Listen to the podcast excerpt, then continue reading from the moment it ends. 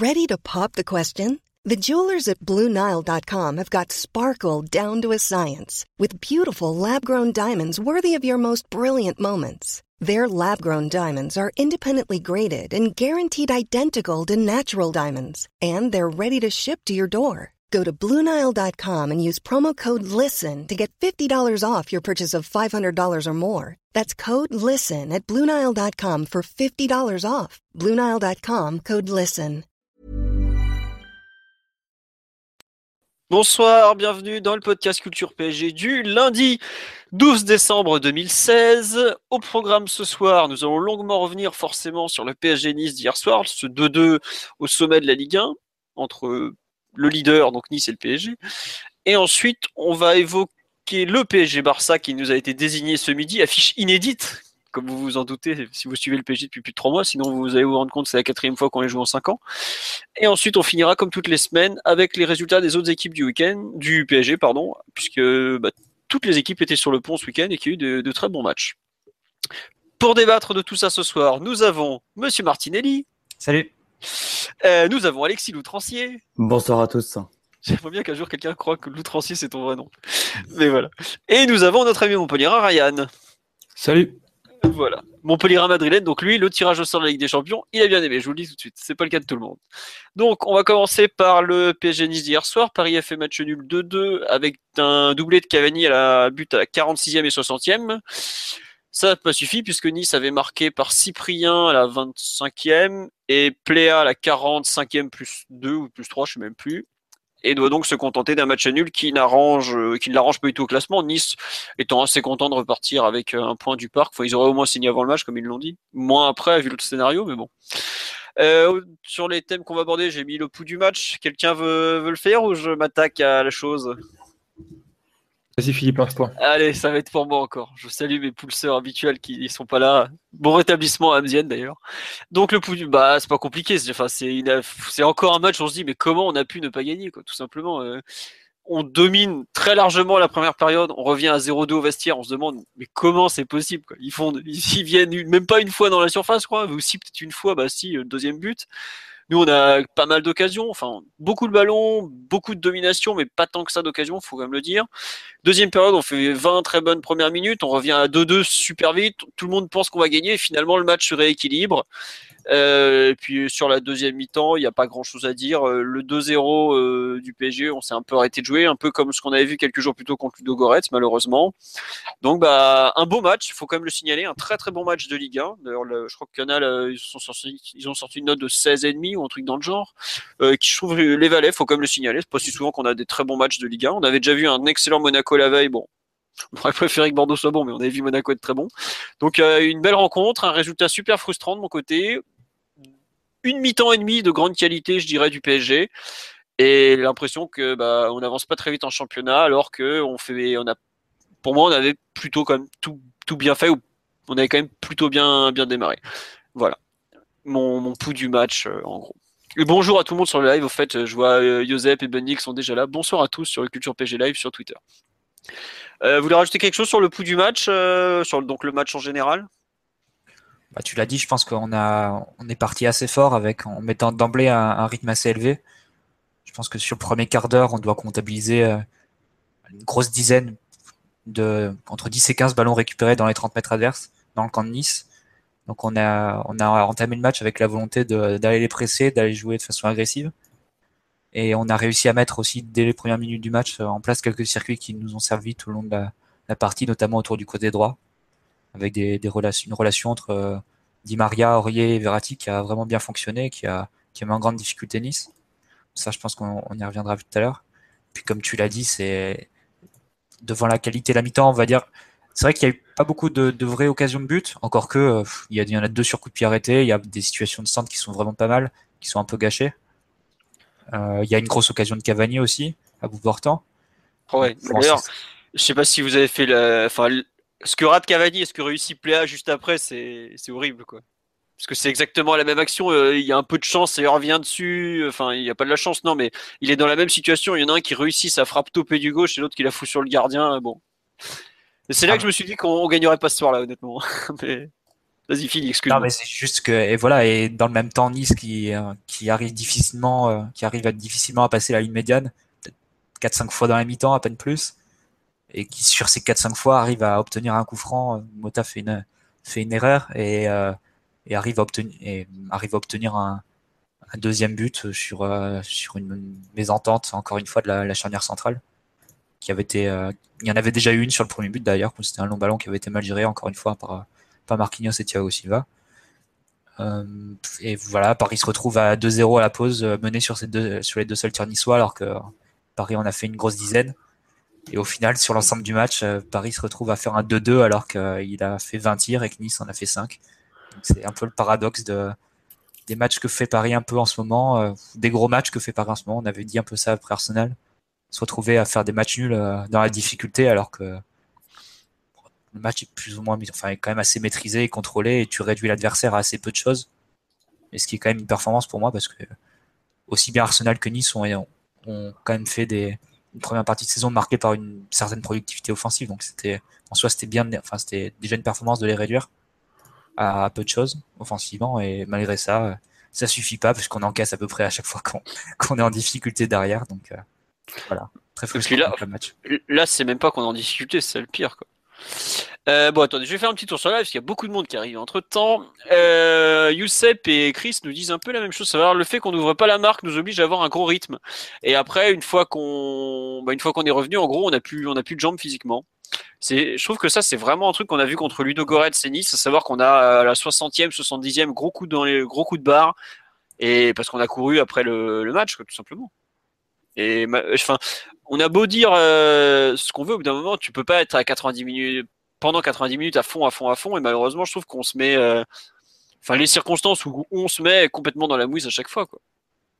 Et ça, c'est vraiment frustrant. Bah, c'est sûr que jamais on ne peut se, se dire, euh, ok, maintenant on va, on, va passer le reste du match à gérer le score, vu qu'on est à chaque fois en train de courir ou en train de, de mener juste d'un but. Enfin, c'est des situations assez inconfortables, alors que la domination qu'on a, euh, enfin, devrait permettre d'accroître le, le, score assez, assez rapidement et de, de s'offrir des fins de match un peu plus tranquilles. Quoi.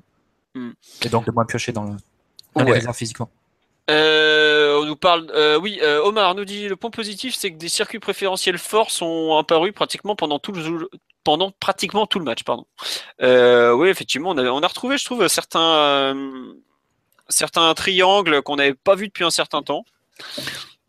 Et je trouve plutôt positif. Oui, Ryan, je crois que c'est toi qui voulais parler. Oui, non, ben, il y a des triangles qui sont apparus euh, qui n'étaient qui étaient pas là dernièrement, notamment parce que là, sur ce match, Paris est retourné au 4-3-3. Donc forcément, la formation des triangles sur le terrain, elle se fait de façon naturelle, de chaque côté. Donc c'est vrai qu'on a retrouvé euh, notamment à droite Aurier, euh, Verratti, Di Maria. Et à gauche, c'était un petit peu différent puisque Monta avait commencé comme relayeur, mais après, avec son repositionnement à la mi-temps devant la défense et la, et également le repositionnement de Matuidi en tant que milieu terrain. On a retrouvé le triangle euh, Kurzawa, euh, Matuidi et euh, je vais arriver Lucas. Donc ouais, c'est des choses qui avaient un petit peu disparu. C'est vrai que ça a plutôt bien fonctionné, notamment en début de match. Il y a des remontées de balles avec des euh, combinaisons en une touche de balle qui permettent à Paris de partir pratiquement de son de ses 20 derniers mètres jusqu'à euh, conclure avec une situation dangereuse dans la surface adverse. Ça arrive deux, trois fois, me semble. Ah, c'est une des, je pense que c'est une des choses que Emery recherche, c'est-à-dire euh, aller très très vite vers le but adverse et euh, pouvoir le faire directement sans forcément essayer de mastiquer les actions et en, profitant du pressing adverse comme, comme on a pu le voir sur ce match-là où Nice avait été un peu aventureux par moment. Ouais. Euh, oh, ça part un peu dans tous les sens euh, sur le live. On parle de Krikoviak, de tout ça. On va parler des joueurs après. Euh, on nous dit ouais, c'est pas normal. Dès que l'adversaire approche, il y a but. Mais en termes, j'ai mis par exemple Paris a-t-il fait le match qu'il fallait pour gagner? Mais par exemple, défensivement, je vois pas trop ce qu'on aurait pu faire de plus sur la première période. C'est une erreur de Mota qui est bon, qui est pas vraiment coutumier du fait. Il en fait quand même globalement peu des erreurs un centre, euh, enfin c'est même pas un centre, c'est un ballon à moitié euh, au désespoir avec le ballon qui retombe sur la main de Pléa qui finit après au fond oui parce qu'il rate sa frappe. J'avoue que euh, défensivement, je, vois pas ce qu'on peut reprocher au PSG. Alexis, tu as un avis sur cette partie notamment ou sur le match en général d'ailleurs? Sur le match en général, j'ai été déçu du résultat, mais pas déçu de la prestation. je rejoins ce qui se dit sur, sur le live sur le fait que le Paris Saint-Germain, encore une fois, bah, le match en main, encore une fois, tu as les occasions, tu les marques pas, puis l'adversaire tire deux fois et marque deux fois en gros. Donc ça, ça c'est un petit peu inquiétant. Est-ce que c'est parce que le PSG est dans une mauvaise passe en ce moment, ou est-ce que bah, c'est parce qu'il y a des gros manques individuels défensivement? C'est un petit peu étonnant parce que euh, honnêtement, je pense que Sylvain Marquinhos c'est quand même une grosse charnière, mais en ce moment ils n'arrêtent pas de d'enchaîner, on va dire, les erreurs d'inattention, les pay catch à chaque fois. Et puis devant, comme il y a que Cavani pour marquer, forcément quand il rate les occasions, ça ça se voit puisqu'il y a que lui ou presque qui arrive à, avoir des, des, occasions. Et sur le match en lui-même, bah, je rejoins franchement tout ce qui s'est dit jusqu'à présent. Euh, à savoir que les 20 dernières minutes pour euh, pour conclure, j'ai vu un PSG aussi euh, aussi cramé du fait bah, voilà qu'il fallait remonter ces fameux ces fameux deux buts avec une grosse intensité en, en début de seconde mi-temps. Euh, tiens, y a, ça fait plusieurs fois que je vois des gens qui me parlent de, de fébrilité dans la défense. Euh, Qu'est-ce que vous en pensez de cette thèse de la fébrilité? Vous, vous la partagez Vous la partagez pas euh... Bah ça se voit en ce moment. Ils sont ils sont hyper fébriles. Ils sont hyper fébriles. Ils sont pas en confiance surtout. Donc du coup, et le deuxième but, il est assez, il est assez révélateur parce que Silva loupe sa tête, mais on sait pas trop s'il veut y aller ou pas. Marquinhos, il est derrière, il se loupe aussi. Non, plutôt c'est l'inverse. C'est Marquinhos qui saute sans sauter, et puis Silva qui arrive derrière et qui a, et qui est en retard. Donc c'est assez révélateur d'une charnière qui est en train de se chercher, ou en tout cas qui a plus confiance euh, en elle. Et, et du coup, ça, j'ai l'impression que c'est, ça se répercute aussi sur euh, puisque chaque tir maintenant, ça, ça termine en, en but. Donc les trois, franchement, sont dans un moment j'allais dire très gris pour ne pas dire euh, noir, et, et ça, ça pue la fébrilité. Hein. Mmh. Euh, Mathieu, Ryan, euh, vous partagez cette thèse de la fébrilité ou pas du tout? Bah, ouais, Vas-y, vas J'allais dire en fait euh, que le jeu direct, ça expose un petit peu une des carences, euh, une des, des, des, des, points dans le jeu dans, qui, qui pose des difficultés à Marquinhos. Je pense que on n'avait pas trop parlé en début de saison. Mais c'est vrai que sur tout ce qui est ballon direct, aérien, frontal, il y a quand même du mal à gérer ce genre de situations-là parce que s'il gagne pas le duel aérien directement et qu'il a un joueur qui va un petit peu jouer de, jouer de son corps, il va le mettre en difficulté parce qu'il n'a pas trop l'air encore de savoir comment défendre ces situations.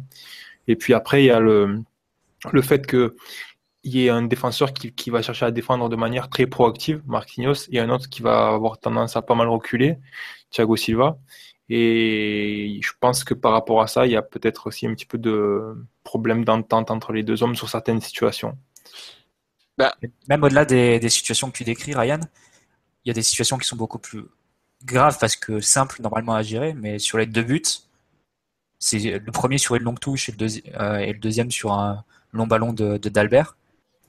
À la fois, Marquinhos et, sur les deux sur les deux situations, Marquinhos et Thiago Silva vont au ballon au même moment sans, enfin, donnant l'impression de pas se parler et de pas se comprendre.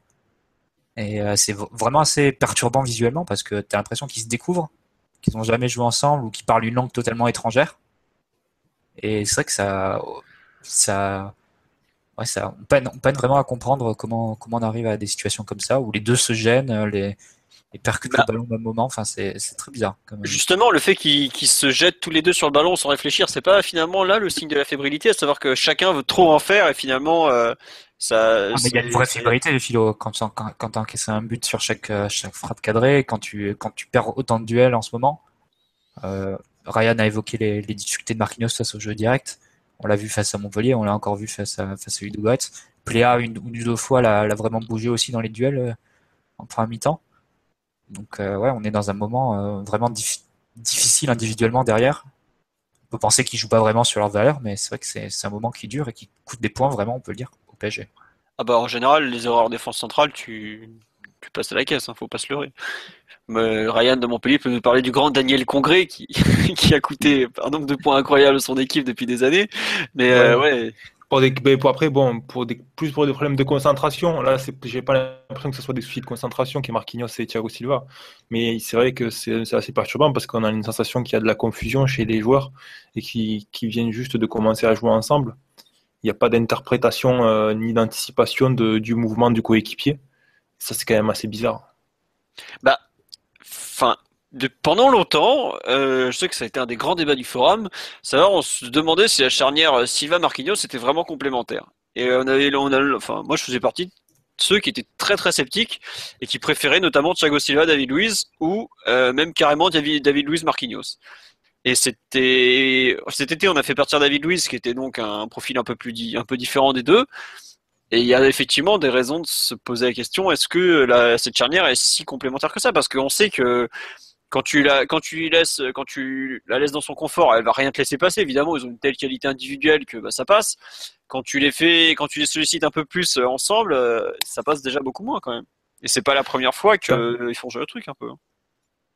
Perso, moi, je, je, pense que tactiquement, c'est une charnière qui est quand même assez complémentaire. Hein.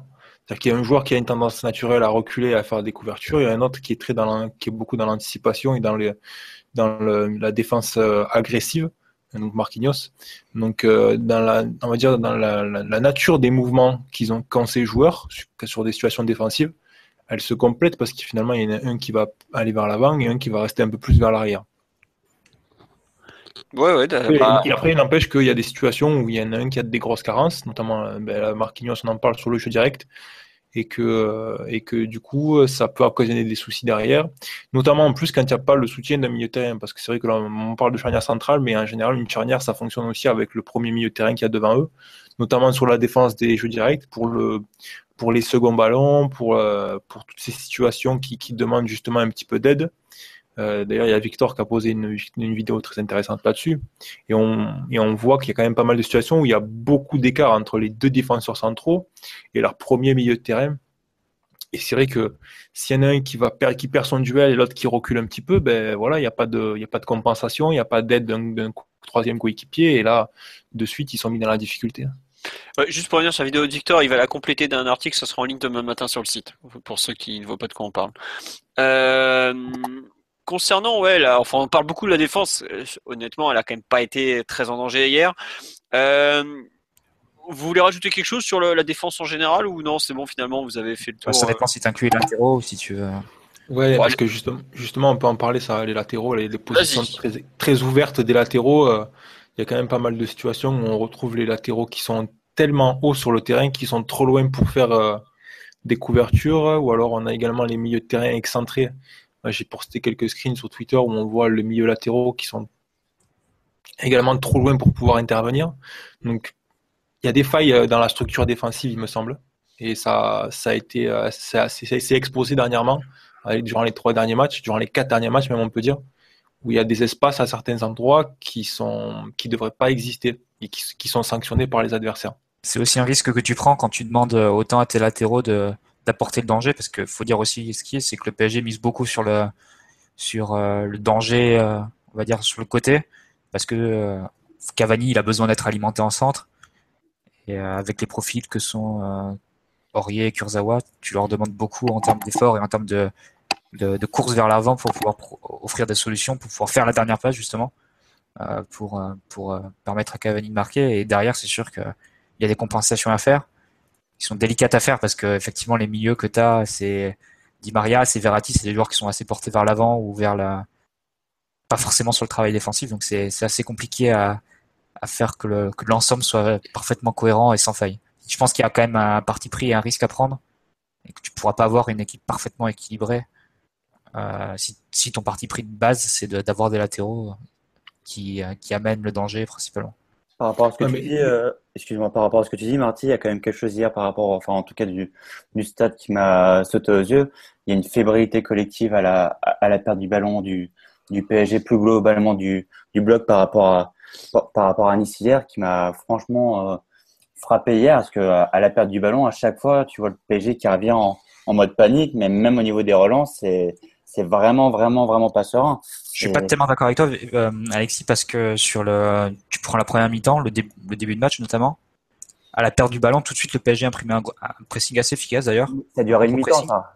Mais en deuxième mi-temps, à 2-2 en particulier, les relances, euh, oui, oui, oui. Hein. Ouais, mais sur la première mi-temps, j'ai trouvé ça assez efficace. Et au final, Nice, qui est quand même une équipe qui, est, qui, est, qui fait partie de celles qui relance le mieux en Ligue 1, qui avait un avantage numérique de jouer avec trois défenseurs centraux, trois milieux, euh, trois milieux de terrain, en plus des profils assez techniques. Euh, plus Belanda aussi qui venait s'insérer, profiter et offrir des solutions. Au final, Nice a cassé le pressing pas tellement de fois que ça en fait, et j'ai trouvé que c'était euh, assez efficace qu'on faisait au final à la part du ballon, euh, à la récupération du ballon. Donc, je dirais qu'il y a quand même plus de, de positif défensivement que de négatif. Enfin, j'ai du mal à voir le match d'hier où tu concèdes seulement 5 frappes dans le match face à une équipe qui, qui a marqué beaucoup depuis le début de la saison, qui a notamment mis un 4-0 à Monaco. Euh, comme il y a un match raté défensivement personnellement. Je sais pas si c'est raté, Mathieu, mais moi, ce que je voulais dire, c'est en fait, que les, peu de situations où Paris est en, défense placée, on, voit des failles, on voit des espaces à certains endroits, euh, notamment entre milieux centraux et milieux latéraux, ou entre défenseurs centraux et milieux centraux, qui, qui, sont quand même des, portes euh, ouvertes pour les adversaires. Alors ça se voit peu parce que le Paris Saint-Germain passe peu de temps en défense placée, mais sur le match d'hier, il y a quand même pas mal de situations, euh, je pense, dont Emery ne doit pas être très satisfait. Après, il y a peut-être aussi un, peu de confusion chez certains joueurs, notamment Matuidi, qui passe euh, d'un rôle de milieu à un rôle d'ailier, où effectivement les tâches elles sont pas forcément similaires et où il faut, ben, un petit peu euh, changer les consignes en fait. Mais après, il faut le mettre en pratique sur des situations qui peuvent apparaître très soudainement. Et peut-être que voilà, il y a certains joueurs qui sont un petit peu perturbés par ça. Je vous avouerai que je n'arrive pas à trancher sur les responsabilités collectives ou individuelles, enfin si enfin si toi tu le vois, euh, j'imagine que le coach l'a vu aussi, parce que il y a aussi, enfin dans ce que tu dis, pour moi il y a aussi le fait qu'on alterne entre 4-2-3-1 et 4-3-3, et je suis pas sûr qu'on maîtrise défensivement. Euh, qu'on a, enfin je me demande si on n'a pas un peu perdu de repère avec les, différentes options qu'on a prises dernièrement. Non, mais il y, a du désordre surtout. Y a, parce que il y a les changements de position qui là peuvent en, qui peuvent provoquer euh, de la confusion chez les joueurs. Effectivement, quand tu passes de relayeur à sentinelle, c'est pas les mêmes pas, le même jeu. Quand tu passes de relayeur à milieu latéral, c'est pas la même chose non plus. Et après, il y a aussi la, nature de certains joueurs, comme Verratti ou Matuidi, qui se déplacent beaucoup sur le terrain Verratti, qui va décrocher, même quand il joue relayeur, qui va venir chercher le ballon assez bas, puis qui va se proposer un peu plus haut. Matuidi qui va descendre très bas et puis qui va faire des courses très haut. Et tout ça, je pense qu'en fait, ça, contribue à un certain désordre et, à, ajouter à la confusion qu'il peut y avoir chez les joueurs, euh, notamment parce qu'ils changent de rôle sur, certaines situations. On a, un tout qui fait que la défense, la structure de la défense parisienne, elle est elle est encore, euh, c'est encore du, il y a encore du travail, quoi. C'est pas encore bien, bien trop solide. Ok. Et bah, tiens, justement, euh, là sur live, je, je, vous aide beaucoup. Il y en a qui me demandaient euh, où on était à meilleure défense. Enfin, Space nous dit on était à meilleure défense d'Europe il n'y a pas si longtemps. Ouais, mais enfin, ce genre de stats, ça va, ça vient. faut vraiment pas, voilà. Et on nous demandait est-ce que Kimpembe finalement ferait pas mieux que les deux autres? Je pense pas qu'aujourd'hui ça soit la solution. Ou alors c'est vraiment très inquiétant de, rajouter un, enfin d'avoir besoin d'un gamin de 21 ans qui est sur le banc de touche de façon assez logique quand même. Donc bon, Enfin, euh, ça me paraît plus être un besoin de travail collectif euh, encore pour euh, pour revenir à un, très bon niveau qu'autre chose. on va parler longuement, je pense, de tout ce qui est vous voulez faire le collectif maintenant avant qu'on passe aux performances individuelles ou pas? Je pensais notamment à tout ce qui était partie offensive. On vous battez pas pour participer. non, allez, euh, on va faire la. Non, mais comme on est dans tout ce qui est un peu collectif, euh, l'animation offensive, bah, ça fait partie euh, un peu de tout.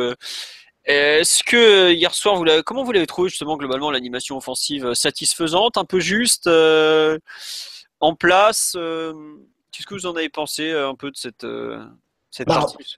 Un peu juste forcément, puisque on est encore en train de se demander comment on s'est retrouvé à, être mené 2-0 à la mi-temps, alors que tu as 5-6 occasions franches, euh, si je me rappelle bien, en particulier celle de Cavani euh, juste avant le deuxième but de PA. Et, le contraste, euh, t'en parlais tout à l'heure, Philo, est assez, assez fou entre l'occasion que rate Cavani et, celle que marque 5 minutes plus tard PA. Donc forcément un peu juste, mais encore une fois, comme il n'y a que Cavani qui est capable, ou en tout cas régulièrement, de marquer dans cette équipe, dès qu'il rate une occasion, il y a, y a plus personne derrière concrètement, donc forcément un peu juste et satisfaisant parce que bah voilà, malgré tout, on a eu encore beaucoup beaucoup d'occasions comme comme très souvent, pour ne pas dire comme euh, comme à chaque match, sauf qu'on n'arrive pas à les concrétiser et que pour rien arranger, on, on a parlé tout à l'heure, à, chaque occasion adverse, ça fait but ou presque.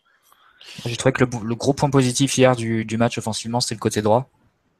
Euh, donc l'animation sur le côté, je pense ça a moins bien marché sur le côté gauche. Je m'attendais un peu mieux, notamment de la part de, de Matuidi. On n'a pas revu ce qui avait marché face à Arsenal, euh, les, les courses de Matuidi entre le, entre le central et le latéral. On sait que dans un 3-5-2, c'est quand même ce qui, ce qui, marche le plus souvent.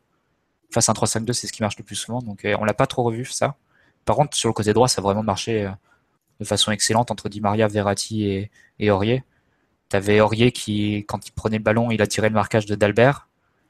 Euh, le ballon revenait vers, euh, vers Verratti, puis Di Maria qui dézonnait dans l'axe et qui attirait Sar. Et derrière, sur une touche, plusieurs fois, il a réussi à décaler Aurier, qui attaquait l'espace laissé libre par Sar et dans le dos d'Albert, donc. Et ça a créé énormément de problèmes à Nice. Et, euh, et, la première mi-temps de Kurzawa est folle aussi, hein, sa première mi-temps. Ouais. Et c'est vrai que on a quand même eu des, des, latéraux qui ont proposé beaucoup de solutions, euh, beaucoup de débordements, beaucoup d'attaques de l'espace. Et euh, donc ça, ça a quand même bien marché, je dirais, dans l'animation offensive Après, le, le, gros problème, on le sait, c'est plus des joueurs de quantité que de qualité. C'est, euh, ils ont besoin quand même de beaucoup de centres pour en réussir un. Ils ont besoin de beaucoup de touches pour en réussir une. Et, euh, et hier, c'est vrai que le symbole, c'est Aurier qui doit avoir une dizaine de centres. 14. Ouais, c'est ça. Il en réussit un. Et deux. Deux. Il y en a un qui arrive jusqu'à Kurzawa et qui frappe après sur le, dans les mains de, de Cardinal au ras du poteau. C'est, je pense que ça passe, est pour Mota à la base, mais bon. Ouais, mais il y a, enfin, tu vois, il y avait une idée qui n'était pas le centre débile au premier poteau, quoi. D'accord. Mais. Pour ça, je le défends un peu, quoi. Donc c'est, c'est, c'est un peu le, le, symbole en fait, Aurier. C'est, il arrive à se créer un nombre incalculable de situations. Il arrive en, en, en débo à déborder et à, et à, se retrouver en situation favorable de centre. Et au final, il n'en réussit pas des, il n'en réussit pas assez pour le nombre qui, qui s'en crée. Donc, euh... mais bon, c'est quand même un point positif qu'il s'en crée autant parce que s'il s'en crée que 3 par match, ben, il en réussirait, il en réussirait 0. Là, il s'en crée 14, donc il en réussit au moins un. Donc, euh... ah, magnifique, et ça, fait, et ça fait but. Et ça fait but. Donc, en fait. Non, euh... si sa qualité technique était à la hauteur de la qualité de ses appels, euh, ça serait un super latéral. Hein. Le problème, oh, c'est qu'il y a des lacunes techniques qui sont assez terribles. Euh, alors que c'est un très bon joueur, hein, mais techniquement, ses contrôles de balle ou la qualité de ses centres, ça, ça laisse à désirer. Hein. Ouais. Juste euh, plutôt Courrier, il y a effectivement Mathieu a appuyé sur le, bon match Di Maria parce que c'est pour moi c'est le joueur qui a le plus divisé hier, enfin avec Lucas d'ailleurs sur l'autre aile en seconde période et je pense que c'est pas forcément un hasard. Euh, je sais pas, enfin, je sais pas ce que vous en avez pensé. Bon, là, je déborde un peu sur les perfs individuels, mais c'est pas grave. Déjà, c'est moi qui anime, donc je fais ce que je veux. Euh, vous trouvez pas qu'il a été, enfin, je l'ai trouvé personnellement très bon collectivement, notamment tout ce qui est décalage des autres, mais catastrophique individuellement. Enfin, vraiment, euh, Ryan nous a longuement parlé il y a quelques semaines de, de, de, de ses manques dans le, la prise de décision. Et hier soir, c'est vraiment ça, quoi. J'ai eu dès qu'il prenait la balle pour faire, pour jouer tout seul, c'était catastrophique. Quoi. En premier temps, j'ai trouvé qu'il avait, au contraire, beaucoup de justesse. Il y a deux passes cachées à un moment. Euh, une pour Aurier euh, qu'il arrive à décaler sur une touche alors qu'il n'est pas dans le sens du jeu. Et après, c'est un bon décalage. Euh, Aurier fera, doit rater son centre forcément. Et il y en a une autre pour, euh, pour Verratti de, de passe cachée. Après, Verratti tente une passe qui est, qui est contrée par Sar, il me semble.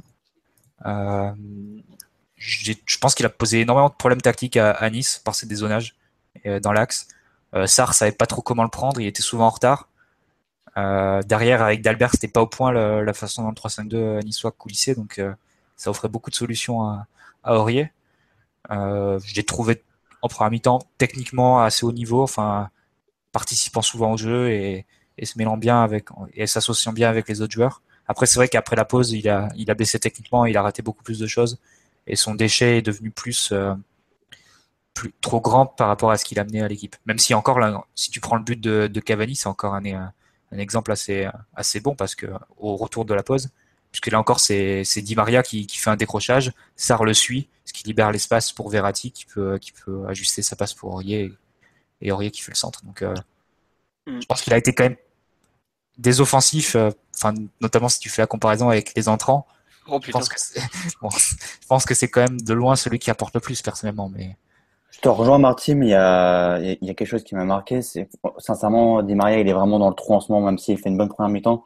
Hier, à chaque perte de balle, il regarde par terre en, en mode comme si le, le monde s'écroulait sur lui à chaque fois. Et ça, c'est typique du joueur qui est, en, plein doute, qui cherche son football. Et, honnêtement, Di Maria, on dit qu'il n'a pas été mauvais hier parce que il n'est pas aidé par ses coéquipiers à côté qui sont qui sont très moyens, pour ne même pas parler des joueurs qui sont entrés où c'était absolument catastrophique, en particulier Benarfa.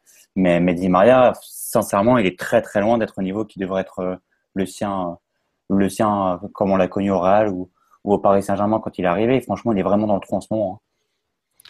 Bah, il est dans le trou. Moi, je trouve que, enfin, je pense surtout qu'il a un, gros souci physique parce que, enfin, il tient même pas une heure aujourd'hui, quoi. Et c'est pas très normal. J'ai l'impression que le joueur qu'il était à Madrid il y a trois ans et le joueur qu'on a aujourd'hui, mais physiquement, il y a, t'as l'impression qu'il a pris dix ans le type, quoi. Oui, tu vois, il n'arrive pas à revenir. Je pense que c'est pas de la mauvaise volonté s'il revient pas, c'est parce qu'il n'y arrive pas. Hein. De revenir, je parle en défense. Hein. Sur les phases de transition, il est à la rue, mais tout le temps, tout le temps, tout le temps. Et c'est peut-être ça le plus inquiétant finalement, parce que. Euh... Il fait trop de choses, euh, Là, à l'heure actuelle, euh, Maria, il, est trop, euh, il est trop présent. moi, je, le trouve fatigué, mais je pense pas que ce soit physique. Je pense que c'est mental surtout. Hein. Le joueur, il, essaye un milliard de choses pendant les matchs. Encore, j'ai revu le match contre, contre Montpellier.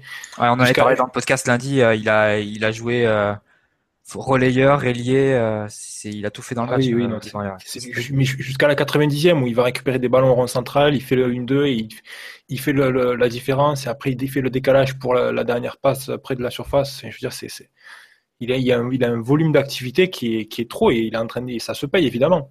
Moi je pense qu'il a vraiment besoin de souffler, mais bon, en même temps c'est un peu compliqué parce que Emery a pas l'air d'avoir une très grosse confiance en ses remplaçants.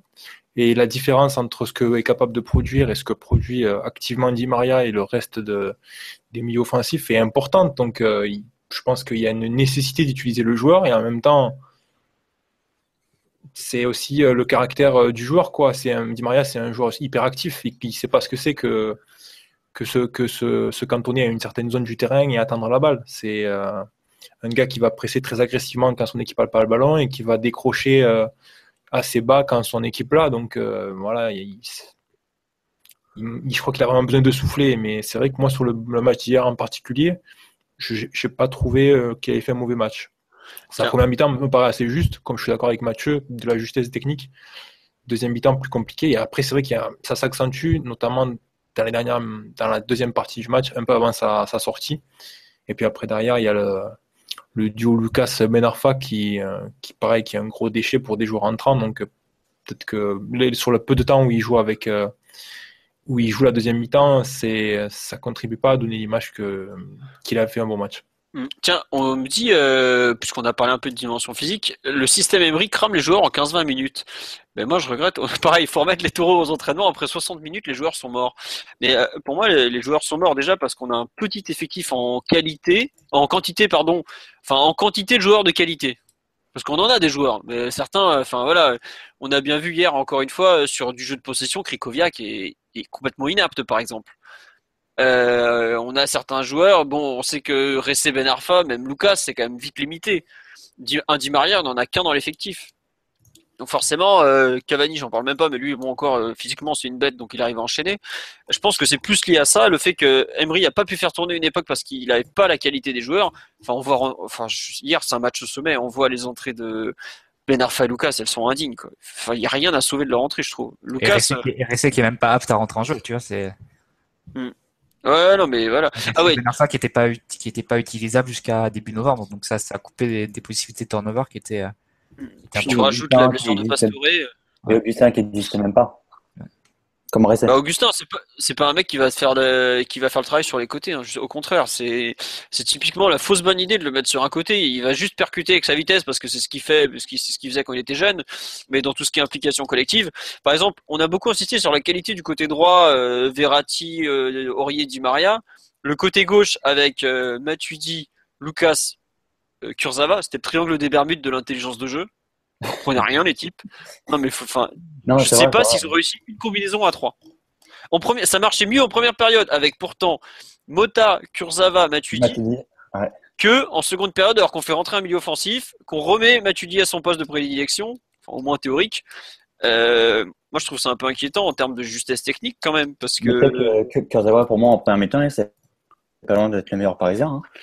Ah bah ouais, il a été énorme en première période, parce que c'est Déjà, c'est un des rares joueurs au PSG qui arrive à faire des différences sans appui, euh, sans appui quoi. Il y a des moments, il a pris la balle, il a dribblé deux mecs, il a percé, il a, il a apporté du volume, de la présence, des centres. il, a, il, a, tout fait quoi. Tout seul. Enfin, je veux pas te citer Marcelo alors que tu l'as vu il y a une semaine, mais c'est, enfin, c'était pratiquement dans ce registre-là. Le mec, tu l'abandonnes et il se débrouille quoi.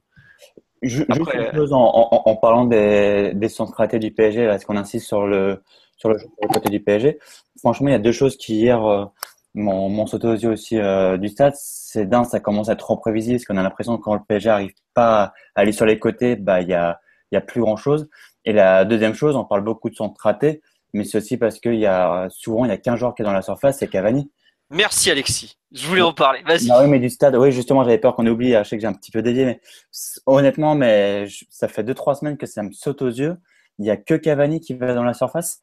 Et je comprends pas pourquoi les milieux de terrain, parce que normalement, quand on joue à une pointe, les, les fameux milieux relieurs doivent venir dans la surface, ce que voulait faire euh, Emery avec, euh, avec Verratti en particulier. En, ça avait été un, gros débat, on se rappelle, il y, a, il, y a, il y a un mois ou deux. Le pauvre Cavani, il est tout seul. Alors évidemment, les, les sons ne sont pas forcément toujours terribles, en particulier de ceux d'Aurier. Mais en même temps, quand tu as juste Cavani qui est dans les 5 ou 6 ou, ou 7 mètres adverses, bah, c'est normal que le ballon sorte de la surface ensuite. Hein. Ouais, c'est sûr. Il y a un manque de nombre sur ces situations-là. Et en plus, la tendance de Lucas et Di Maria, elle est plus à recevoir le ballon entre lignes et à rester derrière la balle. Et surtout Di Maria, plutôt que d'accompagner et de, de, de, chercher à être à la réception sur les, les, ballons latéraux et les centres dans la surface. Et, et donc, si tu continues à jouer comme ça avec euh, une pointe à des milieux de terrain qui qui viennent, qui s'infiltrent pas dans la surface, des, des ailiers qui sont teubés comme euh, comme Lucas. Honnêtement, non, mais en, voyant le match d'hier, je me disais, on, verra bien le mercato, mais une deuxième pointe, c'est vital pour le pour le banc. Mais je me demande même si dans ce système de jeu-là, enfin justement, dans cette philosophie de jeu-là d'Emery axée uniquement sur le jeu sur les côtés ou presque, si un deuxième attaquant autour de, de Cavani va pas être une solution. Même si Pastore pourrait être une bonne solution, sauf qu'il est tout le temps, tout le temps blessé. Donc, euh... Non, c'est pas Pastore, c'est pas un joueur qui finit les actions de la surface. Il le faisait un peu sur la saison sous Comboré. Parce qu'il faudra un, un 9,5, tu vois. C'est vraiment. Ouais, bah, il jouait 9,5 sous Comboré, mais de base, c'est pas sa nature. Ouais, pas sa nature mm. Et même sous Laurent Blanc, à la rigueur, il, tu l'as vu de plus en plus évoluer vers un joueur qui venait chercher les ballons à la base. Ouais, 8, 10. Hein. défenseurs centraux. Donc, c'est, je pense qu'il faut pas compter sur Pastore pour marquer des buts. Euh, un 9,5 serait une solution, ouais. C'est vrai que bah, c'est un peu l'analyse qu'on peut faire de l'effectif. L'an dernier, quand tu avais des centres, tu avais Ibra qui coupait par exemple le premier poteau et tu avais Cavani qui arrivait en deuxième rideau. Ça fait beaucoup. Hein. Ouais, ouais. c'est énorme. Hein. C'est compliqué à gérer pour une défense. Et c'est vrai que tu as perdu cette, euh, cette, cette option-là parce que tu as remplacé Ibra par personne. Et euh, donc tu t'es, euh, avais déjà un problème quand même de l'an dernier de présence dans la surface et de, et de productivité offensive. Je pense, même si on marquait beaucoup paradoxalement. Mais bon, c'était peut-être dans les gros matchs notamment, on le voyait, Paris serait pas assez, pas assez d'occasions. Et nous, on, on a aggravé le problème en lâchant Ibra et en le remplaçant pas. Donc c'est, faut pas s'étonner des difficultés actuelles vu que on sait et très bien jouant... que nos milieux ne sont pas des milieux qui, qui, marquent. Et en jouant avec le même système en plus. Ouais, en plus. Tiens, il y a plusieurs remarques sur le live, parce que vous n'arrêtez pas de, je peux pas tous vous citer comme toutes les semaines, mais il y a beaucoup de remarques qui sont intéressantes. Mais euh, juste sur le thème en cours, euh, on nous dit c'est pour ça qu'un Rabiot avec sa taille peut être intéressant dans la surface. Mais oui, on sait par exemple que un Matuidi a été très intéressant quand il avait su utiliser le, le jeu en remise d'Ibra quand il arrivait dans la surface pour conclure, parce que c'est un, c'est un, un point clé du PSG depuis des depuis 4-5 ans que le projet, le fameux projet avance, c'est que au PSG, les défenseurs défendent, les milieux construisent et les attaquants finissent. Mais il y a eu aucun, enfin le déplacement de fonction chez nous, il est quand même pas pas gros quoi. À part un peu les latéraux depuis cette année avec le et Matuidi. Et c'est vrai que étant donné que Mota met 0 but par saison, que Verratti il en met bon, allez cette année on a déjà mis deux, faut pas se moquer, et puis il progresse. Mais sachant que Di Maria marque peu, que Lucas marque peu et que Cavani est recherché à chaque centre, donc il n'est pas très dur à marquer. Et hier, ça se voyait sur les centres. Hein. Euh, je crois que c'est Dante, à un moment, je regardais, avant le centre, il regardait même pas où était le ballon, il regardait que où était Cavani. Et il suivait Cavani pour le gêner. Et dernier point, il nous faut 40 corners pour marquer à chaque fois. Les ouais. corners étaient bien frappés quand même hier, je trouvais. Di Maria notamment. Ouais, mais Silva, Silva, à chaque fois, enfin, Silva ou un autre, mais souvent c'est sur Silva et à chaque fois ça passe à côté ou on a assez mal aussi sur corner, sincèrement, parce qu'ils sont bien frappés, comme tu dis. Bah, c'était l'une des progressions que j'ai trouvé sur la première mi-temps, notamment Di Maria, c'est que tu en as deux qui atterrissent vraiment dans les positions favorables pour, pour euh, Thiago Silva et un autre pour, pour Matuidi. Je trouvais ça intéressant, notamment qu'on se mette à frapper des corners euh, sortants. Ça ouais. donnait deux occasions, une pour Thiago Silva et une pour, euh, pour Matuidi. Je sais pas si c'était lié uniquement à la présence de, de Di Maria, au fait qu'on n'ait pas de tir droitier hier, ou si c'était vraiment travaillé euh, parce qu'on avait euh, visionné des faiblesses de, de Nice dans ce domaine-là. Mais je trouvais ça assez intéressant. Bon. Ça donnait quand même trois occasions nettes qui auraient pu être euh, mieux, mieux, mieux gérées, mieux exploitées. Ouais. Euh, concernant l'aspect offensif qu'on a vu hier, vous voulez rajouter quelque chose ou on avance un peu? Parce que en fait, le thème que j'avais mis, parce que je reviens quand même de temps en temps au programme, c'est euh, on nous parle de la formidable frappe de Mota à Rennes. Effectivement, euh, c'était oh là là, trois ans, ouais. il y a trois ans facile, ouais. Euh, euh, oui. Euh, non, est-ce que vous pensez que finalement le, le 4-3-3 avec Krikoviak Matuidi, qui est celui des gros matchs, sera encore sera confirmé de par les de par les matchs qu'on a vus, de par le, le match qu'on a vu hier? Est-ce que pour vous ça a été finalement une réussite pas totale, mais une vraie réussite, ou est-ce que finalement on a déjà vu les limites Enfin, vous voyez ce que je veux dire? Ben, on a vu face à Arsenal que ça avait du sens. Hmm. Hmm, on a vu que ça pouvait avoir du sens face à une équipe qui, euh, qui cherchait à avoir le ballon et qui, surtout qui laisse beaucoup d'espace, c'est-à-dire qui met la ligne défensive très haut sur le terrain.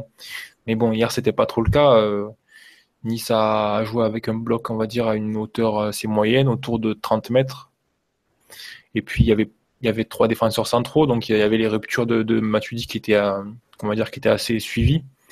Donc c'était pas, je pense, le, match le plus apte pour exploiter ce, genre de, plan de jeu là. Mais bon, ça a fonctionné deux fois correctement face aux Gunners. Dans des contextes, dans des contextes similaires, je pense que ça peut aussi marcher. Bah, le truc, c'est que sur des matchs comme ça, ça te résout quelques problèmes, euh, notamment un que euh, dont qu'évoquait Ryan tout à l'heure, c'est le fait que euh, Mota soit parfois en difficulté lorsqu'il s'agit de nettoyer un peu les seconds ballons. Là, tu avec Rikovia qui a fait quand même un bon travail en tout début de match. Euh, je pense qu'il y a trois quatre bons ballons qui, nettoient un peu devant sa surface ou dans des zones un peu où Belanda reçoit le ballon, il, arrive vite au contact, il, enfin, il, envoie en touche, gros. Euh... sur, le, jeu direct, il a été très bon en première mi-temps. Hein. tous les ballons directs, ben, hormis celui qui, euh, qui finit en, but avant la mi-temps, mais le reste, les ballons directs ont été très bien défendus par Krischowiak. Hein. Et le, donc déjà, ça te, ça te règle un petit souci là, et c'est vrai que face à des équipes qui, qui alignent, euh, que ce soit un meneur de jeu ou qui utilise, qui utilise beaucoup le, le jeu long, ça peut être une option. L'autre point positif, entre guillemets, c'est dingue de dire ça, mais ça te permet de faire jouer le moins d'offensif possible. Et dans notre situation, c'est limite le mieux, le mieux qu'on puisse faire tant les, tant les joueurs sont, sont décevants quand ils, quand ils jouent. Je pense que Lucas était autant pouvait être utile à droite. On avait déjà débattu de ce domaine, mais de ce, de sujet, mais euh, à gauche, il a quand même beaucoup de mal. Les autres, n'en parlons pas. Et euh, c'est vrai qu'avoir Matuidi, ça peut faire sens dans cette idée d'attaquer un peu l'espace euh, entre le central et le latéral. S'il y a de l'espace. S'il y a de l'espace. Mais bon, dans un 3-5-2, tu peux le trouver l'espace. Euh, entre hier entre Pereira et Souquet, je pense que Matuidi, il y avait des Kurzawa, ils, ils, avaient des opportunités pour les attaquer. Et j'étais surpris qu'on qu'on le fasse pas plus, enfin qu'on n'en trouve pas plus. Comme on en a trouvé largement à droite entre Dalbert et, et Sarr. Après, euh, on a, on avait quand même un peu plus de qualité technique pour attaquer côté droit avec Verratti, Di Maria qu'avec. Ah, euh... avec Verratti et Di Maria, t'as un pôle de plus Aurier, t'as un pôle d'activité et de volume qui est euh, qui est énorme et qui est un peu préempté le le côté gauche. Oui, vas-y, je te laisse finir. Étais... Oh, juste, ce système peut avoir quelques quelques avantages et, globalement, si tu fais le bilan entre Nice, euh, les deux matchs face à Arsenal euh, je pense que le, le ratio de, de tir, il doit être de 45 à 20 pour l'adversaire du PSG et, et 20 pour l'adversaire. Donc c'est des matchs que tu as que largement dominé. Enfin, ce système a quand même permis au PSG de se créer nettement plus de situations offensives que, l'adversaire. Ça peut paraître paradoxal vu que tu jouais à seulement deux offensifs. Donc c'est pas forcément un système à jeter. Et personnellement, c'est un système qui, moi, me donne confiance parce que il permet de jouer le jeu que favorise Emery c'est-à-dire euh, aller presser, mettre de l'intensité, mettre de l'agressivité. Et quand tu mets Matuidi en première ligne, tu renforces ta, capacité à presser et à mettre de l'agressivité. donc ça favorise un peu ce type de jeu. Plus le fait de mettre Krikoviak euh, au milieu. Donc euh, voilà, moi je l'enterrerai pas ce système. Personnellement, c'est limite ce, dans ce système-là qu'on a fait les meilleurs matchs de notre saison, je trouve. Donc, bah, ça après... va être revu, je pense. Vas-y, vas-y, finis Ryan. Non, non, je dis juste que ça va être revu, hein, pas forcément face au Barça, mais euh, comme le, le, souligne Mathieu euh, très justement, c'est euh, c'est un plan de jeu qui correspond quand même à la zone de confort de, de Emery. Ça, je pense que dans les gros matchs, c'est quelque chose qui prend souvent le dessus. L'entraîneur, il revient à, aux choses qu'il affectionne et aux choses dans lesquelles il se sent le plus à l'aise. Et, et dans l'ensemble, je pense quand même que voilà, Emery, c'est reste un entraîneur plus réactif que proactif. Très bien. Non, il y a, moi, je, enfin, par rapport à ce 4-3-3, notamment à la présence de Krikoviak, je pense que le retour de Rabiot pourra quand même lui faire du mal. Parce que dans un milieu à 3, techniquement, euh, enfin pas techniquement, mais euh, de façon assez globale, euh, je pense qu'il il a quand même des limites euh, assez terribles et je vois pas euh, Emery sortir Mota des gros matchs puisqu'il nous apporte quand même énormément. Bah, hier, c'est vrai que Krikoviak, la techniquement, il a quand même été autant il a été bon sur la défense du jeu direct ou sur Ouais. ou sur les duels. Enfin, il en a gagné quelques-uns, mais techniquement, c'est vrai que quand tu le vois, Aurier qui fait une touche, lui fait une remise et il la met directement en touche, ou bien une passe ratée à 2 mètres. Donc c'est des plus sa lenteur vraiment à se tourner, à se déplacer. On sent qu'il est vraiment, euh, enfin, il paraît un peu lourd sur le terrain. Euh, il fait, il choisit souvent la, la solution la plus facile et la plus évidente aussi à la relance. Donc c'est Après, c'est compliqué. Enfin, ça te ferme des solutions. C'est vrai que ça te règle des problèmes, mais bon, c'est un joueur tellement uni- unidimensionnel que ça te ferme beaucoup de solutions aussi.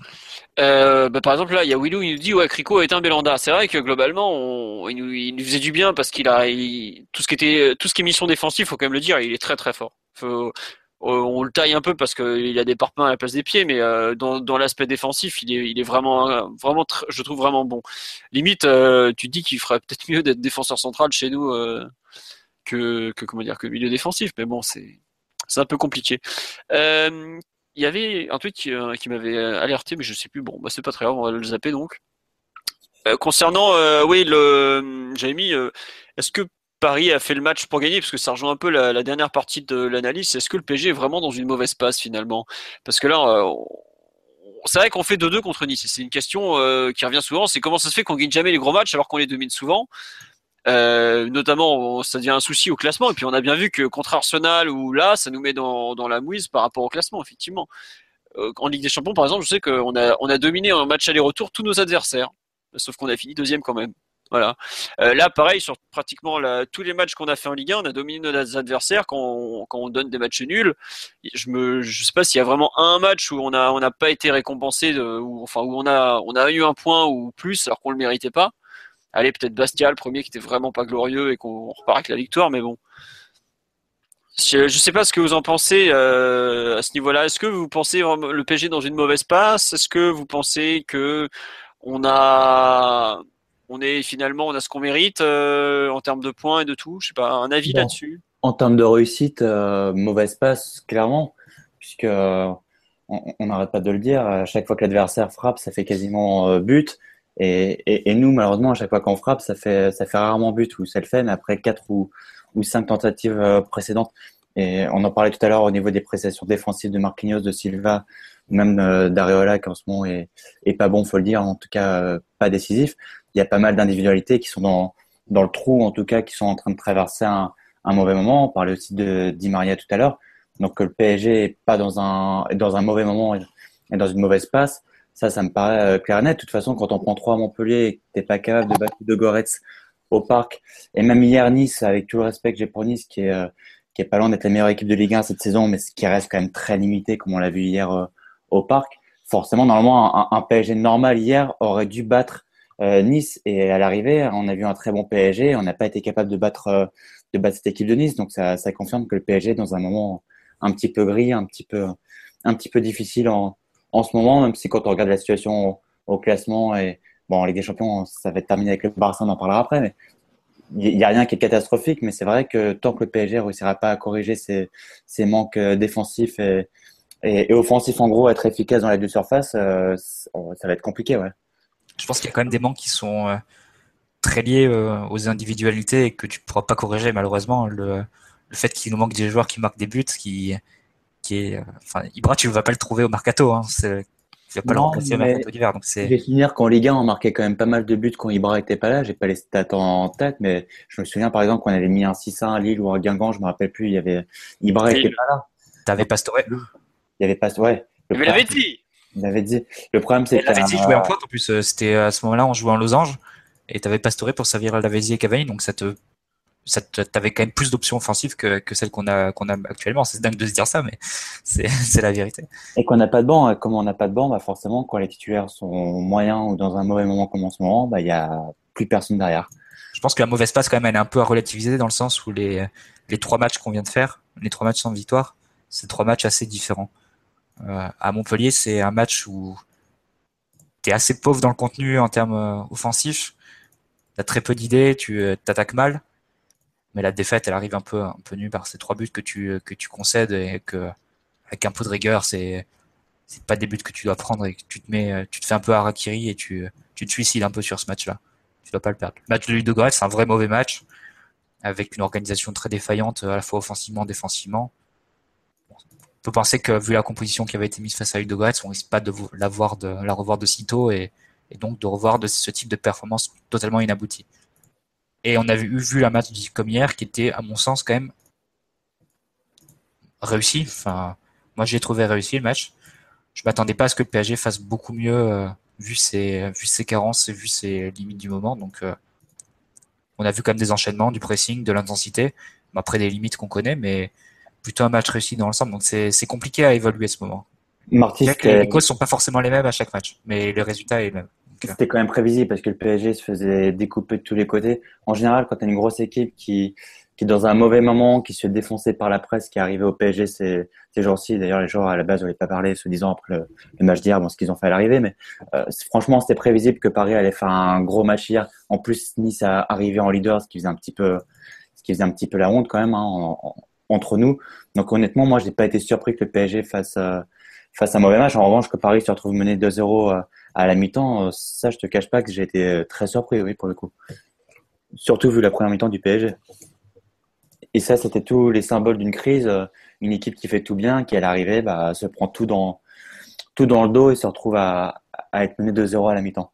Par contre, la réaction est quand même à signaler. On dit souvent que c'est une équipe qui n'a pas de caractère ni rien. Donc, le fait qu'on revienne très tôt dans le match, enfin en début de deuxième période, c'est quand même, c'est quand même bon signe.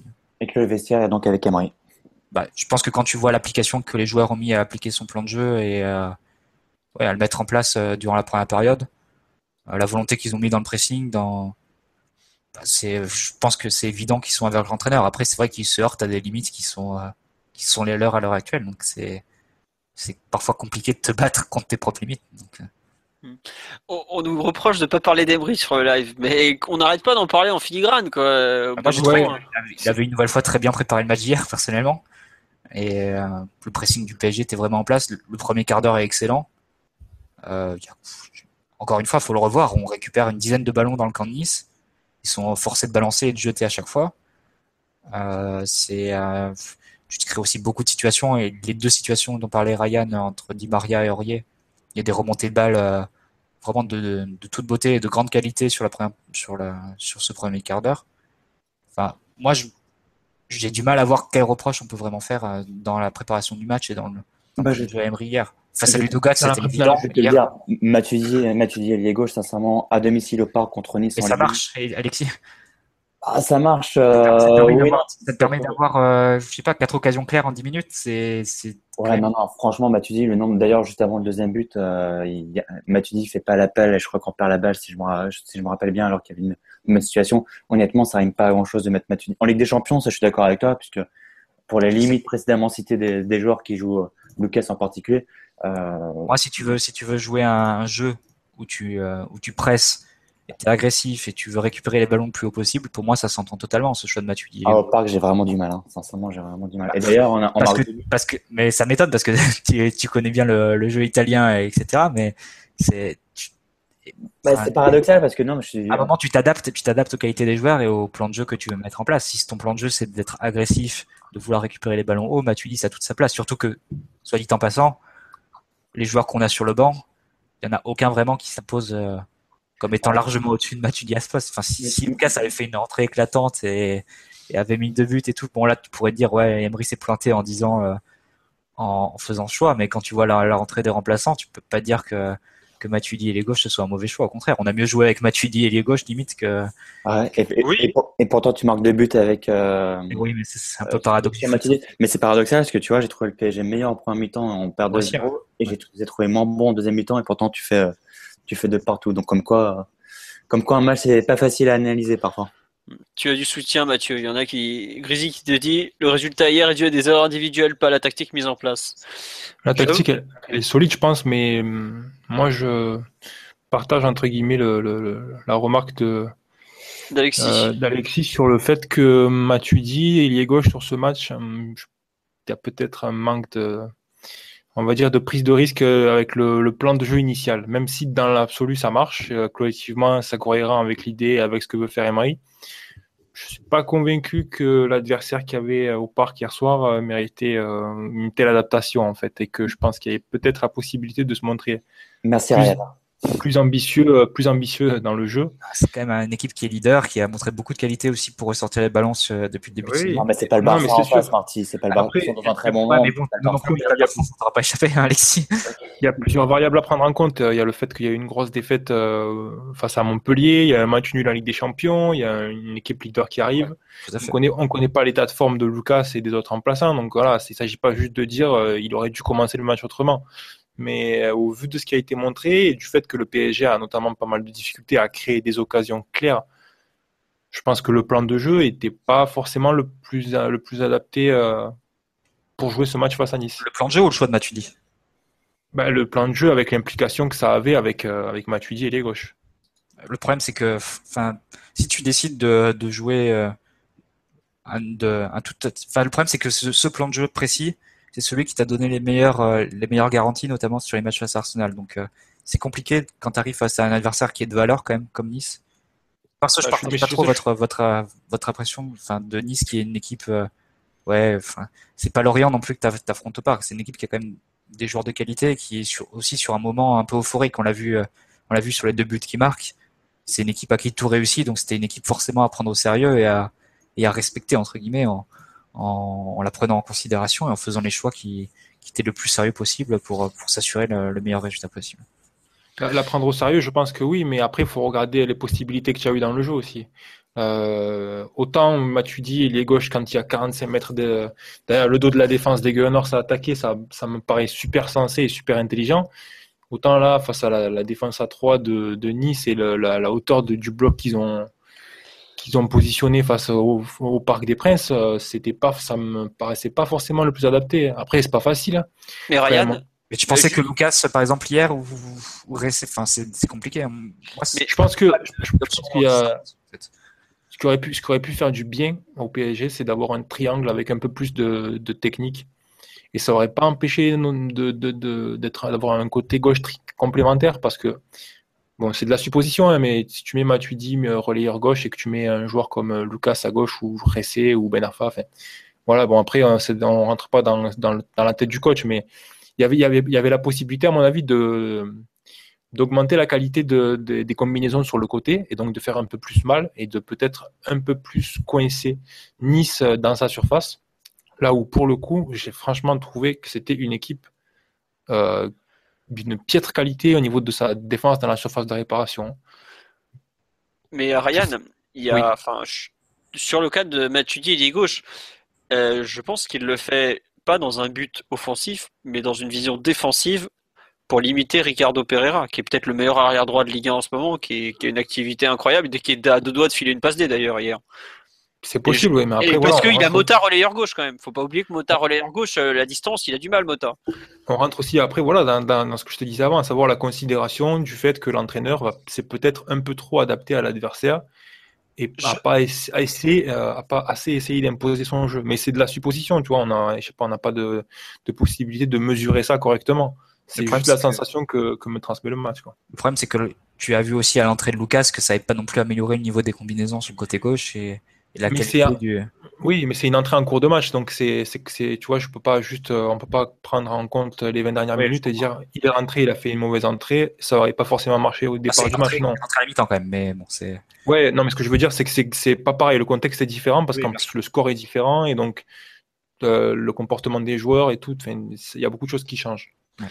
Écoute, ça sera la conclusion pour cette partie collective. Euh, on n'a pas fait les performances individuelles euh, des joueurs. On nous demande de parler, de d'Areola, mais on en a parlé pratiquement pendant 20 minutes. Il y a, trois jours, il s'est rien passé de spécialement nouveau sur son cas. On va pas se répéter. Euh, il y a des joueurs que vous voulez retenir dans la performance d'hier tout de même, euh, qui ont gagné ou perdu des points à vos yeux. Moi, je, moi, personnellement, j'ai trouvé enfin on en a déjà un peu parlé mais j'ai trouvé Kurzawa excellent par exemple. Mais bon euh, on le savait que c'était un joueur quand il faut attaquer c'est un super super latéral quoi. Enfin si je dois en placer un c'est quand même Ben Arfa qui non mais sérieusement quoi. Le type était sixième attaquant fin novembre euh, fin septembre. Il a réussi à revenir dans le 11 de départ et il nous a sorti deux derniers matchs. Parce que Ludo Goretz euh, encore Ludo Goretz il a tenté de dribbler mais hier son entrée oh mais c'est oh là là il y a, pas de mots quoi il a tout raté. Il a, euh, honnêtement, je sais pas si, même le décalage qui était assez simple vers Meunier en fin de match, il balance une merguez en touche. J'ai cru revoir Krikoviak. Ah oui, faut, oui, effectivement, on pourrait parler du grand match de Marco Verratti qui, nous a fait plaisir. Mais euh, juste pour finir sur Ben Arfa, euh, l'entrée, enfin, je je sais pas s'il a lâché mentalement parce qu'il n'était pas titulaire contre son ancien club, tout ça, tout ça. Mais elle est scandaleuse cette entrée quand même. J'ai rarement vu une entrée aussi mauvaise cette saison. À part Ressé qui a dû nous faire des perles ou des trucs de ce genre, ou pareil Ben Arfa Ouais. plutôt. Après, voilà, ça arrive de temps en temps. Un joueur, il rentre, il n'a pas forcément euh, le- la bonne interprétation du match et quand il va frapper, quand il va toucher le ballon, il va être en décalage avec ses coéquipiers, il va faire des erreurs de lecture. Bon, c'est, ça arrive. Moi, je l'ai trouvé assez participatif et je trouvais qu'il en fait, que tactiquement, il avait fait un bon match, c'est-à-dire qu'il se déplaçait au bon endroit, il savait vous faire des lignes de passe intéressantes à ses milieux de terrain, mais que dans la réussite technique, là, effectivement, il avait fait un match euh, très négatif. Bah oui, je te, que- je te rejoins sur le. Tout allait bien jusqu'au moment où il prenait la balle en gros. Voilà, à peu près. Bon, c'est un peu, c'est un peu dommage quoi. Euh, vous voulez parler de, de Verratti un peu, euh, puisque c'est vrai qu'on a, on a pas beaucoup parlé de Verratti cette saison au PSG, puisqu'il a quand même été régulièrement absent.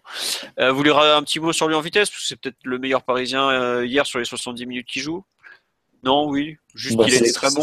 C'est l'éclaireur du PSG, donc euh, la lumière vient de Verratti, point final.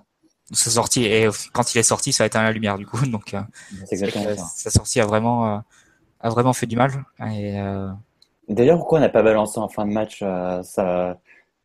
Paris a cherché à jouer à terre jus- jusqu'au bout, mais dans la dernière minute, euh, tout le parc gueulait. Est-ce que ça te récotait bah, un petit peu à l'image de la dernière action où mais tu balances sur qui Tu balances sur Cavani qui est pris par trois centraux et Enfin, c'était complètement stérile. euh, on n'arrivait plus à s'approcher de la surface. L'équipe était complètement cuite. euh. Au moment, où il faut Pour le coup, j'ai trou- j'ai trouvé qu'il y avait des possibilités, hein, parce que Nice m'a paru très très fébrile dans sa surface de réparation. D'ailleurs, il y a une tête de Kurzawa. Ouais, il d'ailleurs ou c'est changé euh, c'est une centre venue de la gauche avec une tête de Kurzawa qui est au premier poteau, ouais, et Cavani est Qui- pas loin de. de Et le reprendre Rochelle, au second. Mais ça, qui, qui exhibe encore une fois le, le- le- la fébrilité, le, le manque de talent de ces, de ces défenseurs niçois dans la surface de réparation. Ou la jeunesse niçoise. Moi, je pense que ça aurait pu passer aussi sur le côté droit euh, quand, quand Boscali a, a rem- euh, sur le côté droit parisien et côté gauche niçois quand Boscali a remplacé euh, d'Albert. On sait que c'est un tout jeune joueur et je me suis dit que face à la puissance d'Aurier, il allait le, il allait le manger. Et c'est vrai que la sortie de Verratti a quand même privé euh, a privé Aurier de son principal pourvoyeur de ballon. Et donc ça ça a retiré Ouais, puis- une arme qui avait très bien marché pour PSG jusque-là, c'est-à-dire la passe de Verratti pour Aurier. Et, et c'est vrai Mhm. que ça a retiré une arme offensive hein, qui marchait bien et qui était importante pour le PSG jusque-là. Puis l'équipe a perdu le contrôle aussi. Et puis quand on a la dernière partie du match avec Lucas et Ben Arfa, Ouais. il y a quand même beaucoup de déchets techniques et ça, on rentre dans une phase, on rentre dans un match en fait sur les derniers, sur le dernier quart d'heure, sur les dernières 20 minutes où on passe, euh, le ballon ne fait que changer de camp très rapidement. Et donc c'est compliqué pour Paris de, de forcer Nice dans une posture défensive et de vraiment enchaîner les occasions. On a revu un peu ce qui s'était passé face à Ludogorets trois jours avant. C'est vrai que quand t'as Lucas, Ben Arfa et Di Maria euh, cuits sur le terrain, c'est euh, c'est très très compliqué. Les trois se complètent pas, se complètent mal, Se comprennent pas non plus. se comprennent pas non plus. Et c'est vrai qu'il y a, c'est vrai que c'est un peu le néant en termes de combinaison et en termes de intelligence de jeu. Enfin, comprendre quand il faut euh, quand il faut accélérer, quand il faut poser le jeu, quand il faut euh, changer de côté, quand il faut insister. Enfin, c'est Ouais, c'est un festival de, festival F3. d'erreurs de lecture. hein. C'est c'est vrai que c'était assez, assez frappant. Ouais. Euh, vous voulez rajouter quelque chose sur ce PSG Nice euh, où on passe au match, aux deux matchs contre le Barça? Il y a un dernier truc? Non, mais si vous voulez rajouter quelque chose qu'on aurait zappé, euh, voilà, tiens, on nous dit, oui, on, Ori, on en a parlé dans les très bons matchs des latéraux sur live. Verratti, oh là, j'ai rien compris ta phrase, mon grand. Sans Verratti hier, c'était le jour et la nuit, c'est un peu ça. Après. Je trouve que c'est vrai que dès qu'il dès qu'il sort, on, perd la maîtrise, mais c'est pas non plus super étonnant quand tu vois que Mota a été archi cuit, le pauvre. Que t'as Matuidi qui, pareil, bah, c'est pas trop un joueur pour construire. Que t'as Ben Arfa, tout ça, on perd la maîtrise, mais entre la sortie du joueur et le déclin physique qu'on a, a constaté et qui est pas forcément euh, dur à expliquer vu l'exploitation de certains joueurs, euh, je sais pas, moi ça me paraît logique qu'on qu'on perde. Mais après, c'est vrai qu'on a peut-être pas su adapter le plan de match euh, aux circonstances du de, de la rencontre. Non, mais alors, Benito me sort personne ne complète Lucas à part sa meuf Emmanuel Chin. Mais Monsieur Benito, faut arrêter de tailler ce brave Lucas, c'est un gentil garçon. Et le football n'a pas de mémoire, n'oubliez pas. Euh, on nous demande est-ce qu'on fait un colis vers la Chine avec Pastore et Ben Arfa contre un petit chèque euh, ouf.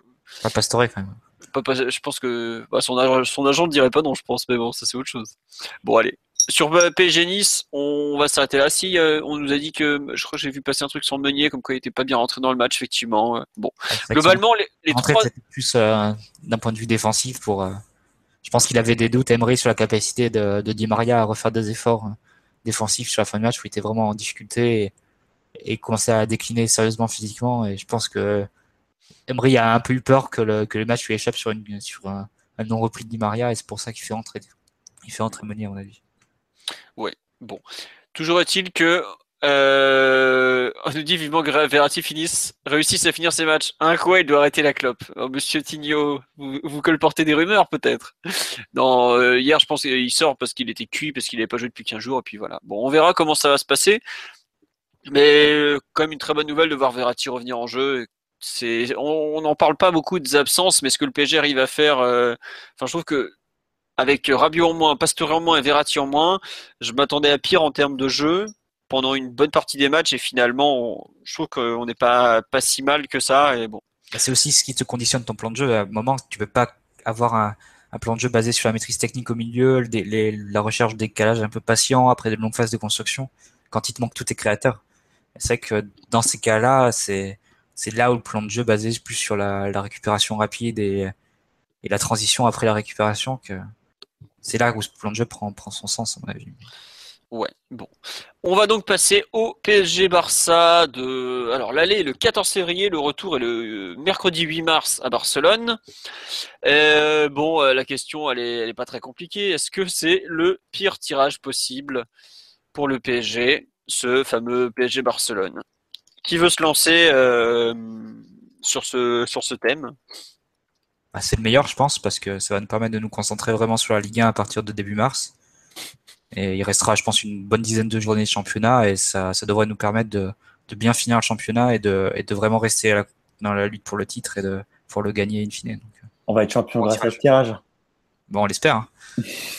si en plus on se fait laminer en huitième et qu'on et qu'on perd quand même le titre, ça sera on va avoir encore deux beaux matchs, hein, c'est le point positif. Euh, on, va, on va avoir encore Messi et Suarez, je crois que tout le monde s'en fout. Au moins, bah voilà, au moins on va avoir deux gros matchs, c'est le seul point positif. Euh. même si c'est lassant de se taper le Barça euh, tous les deux ans ou presque, pour ne pas dire chaque année. Moi, on verra deux gros matchs, mais sincèrement, ce PSG-là a trop de limites individuelles et, techniques pour pouvoir espérer un miracle contre le Barça, sauf si le Barça se retrouve dans une grosse crise en plein mois de février, comme ce qui s'était passé en, en avril dernier, mais en, en, dehors de ça, je vois vraiment pas comment le PSG peut réaliser le miracle. Hein. Encore moins avec le retour à Barcelone. On nous dit quel bonheur d'affronter nos maîtres. Benito, très en forme. On n'oublie on oublie pas Laurent Blanc alors qu'on est en plein salon du golf. Voilà. Saluons euh, l'ancien. Oh là là, il y en a un qui dit on va les poutrer avec un, un gif et de la cocaïne. Oui, c'est un peu ça l'idée, effectivement. Je pense que. Mais en termes de tirage, étant donné qu'on, enfin, l'a tous dit qu'on gagnera pas la Ligue des Champions cette saison parce qu'on n'a pas l'effectif pour, parce que ça crève les yeux. Euh, je pense que c'est à la fois une bonne et une mauvaise chose, mais plutôt une bonne malgré tout, parce que nos décideurs vont peut-être ouvrir vraiment, vraiment les yeux sur la qualité de l'effectif et se rendre compte que tu peux pas gagner la Ligue des Champions avec autant de mecs limités. Euh, c'est pas forcément une mauvaise chose et ça nous permettra de constater où on en est par rapport à ce qu'on a fait au cours des dernières années. Par exemple, je trouve que sur les trois dernières saisons, on avait vu lors des matchs face à Chelsea une vraie progression. Autant ceux contre Barcelone, euh, on avait vu qu'on saturait, autant contre Chelsea, c'était vraiment un beau marqueur de progression. Bah là, face à Barcelone, bon, euh, je me fais aucune illusion, euh, on va finir dehors, faut pas se leurrer. Quoi. je trouve que on aura peut-être la confirmation de de ce sur quoi on peut construire, ce sur quoi on est vraiment trop limité, et quelque part on on arrêtera de, se bercer dans l'illusion qu'on va gagner la Ligue des Champions avec cet effectif-là. Ce que Nasser nous a sorti cet été, euh, voilà quoi, euh, ça n'a aucun sens. Enfin, on peut pas gagner la Ligue des Champions. Il, y a des réformes fortes à faire au sein de l'effectif, même au sein du club.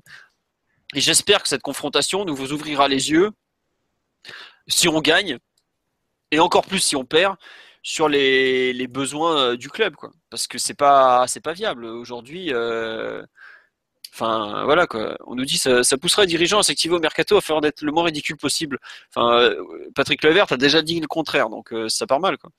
Mais honnêtement, le seul truc que je vois de positif dans cet affrontement, c'est la cap enfin le, vrai euh, test que ça va représenter par rapport à une top équipe européenne et l'écart, voir l'écart où on en est et, en conclure et enfin et, en tirer les conséquences.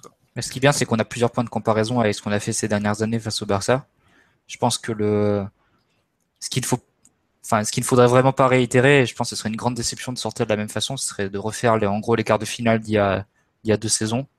On avait on prend 3 au parc et on perd 2-0 en une mi-temps euh, là-bas et on avait on était sorti vraiment sans, sans, sans combattre vraiment. Bon, c'est vrai que l'effectif était décimé par les blessures, mais l'équipe n'avait même pas cherché à rivaliser. Au fond, on avait joué les sparring partners.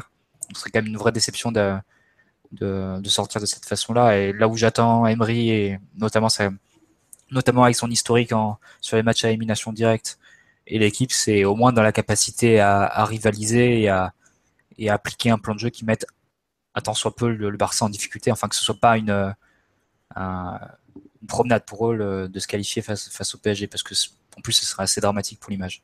Il faut voir deux choses positives, Marty. C'est la première, c'est que le PSG pourra pas être pire que dans deux mois par rapport à la mauvaise passe qu'on traverse en ce moment où il y a tout qui est contre nous. Et la deuxième chose, c'est que tactiquement, Emery pourra jamais faire pire que Laurent Blanc qui préparait rien. Alors comme ça, comme ça, Laurent Blanc, il avait euh, peut-être le meilleur match de son mandat, c'est face au Barça. Ouais, mais ça remontait à. C'était en poule.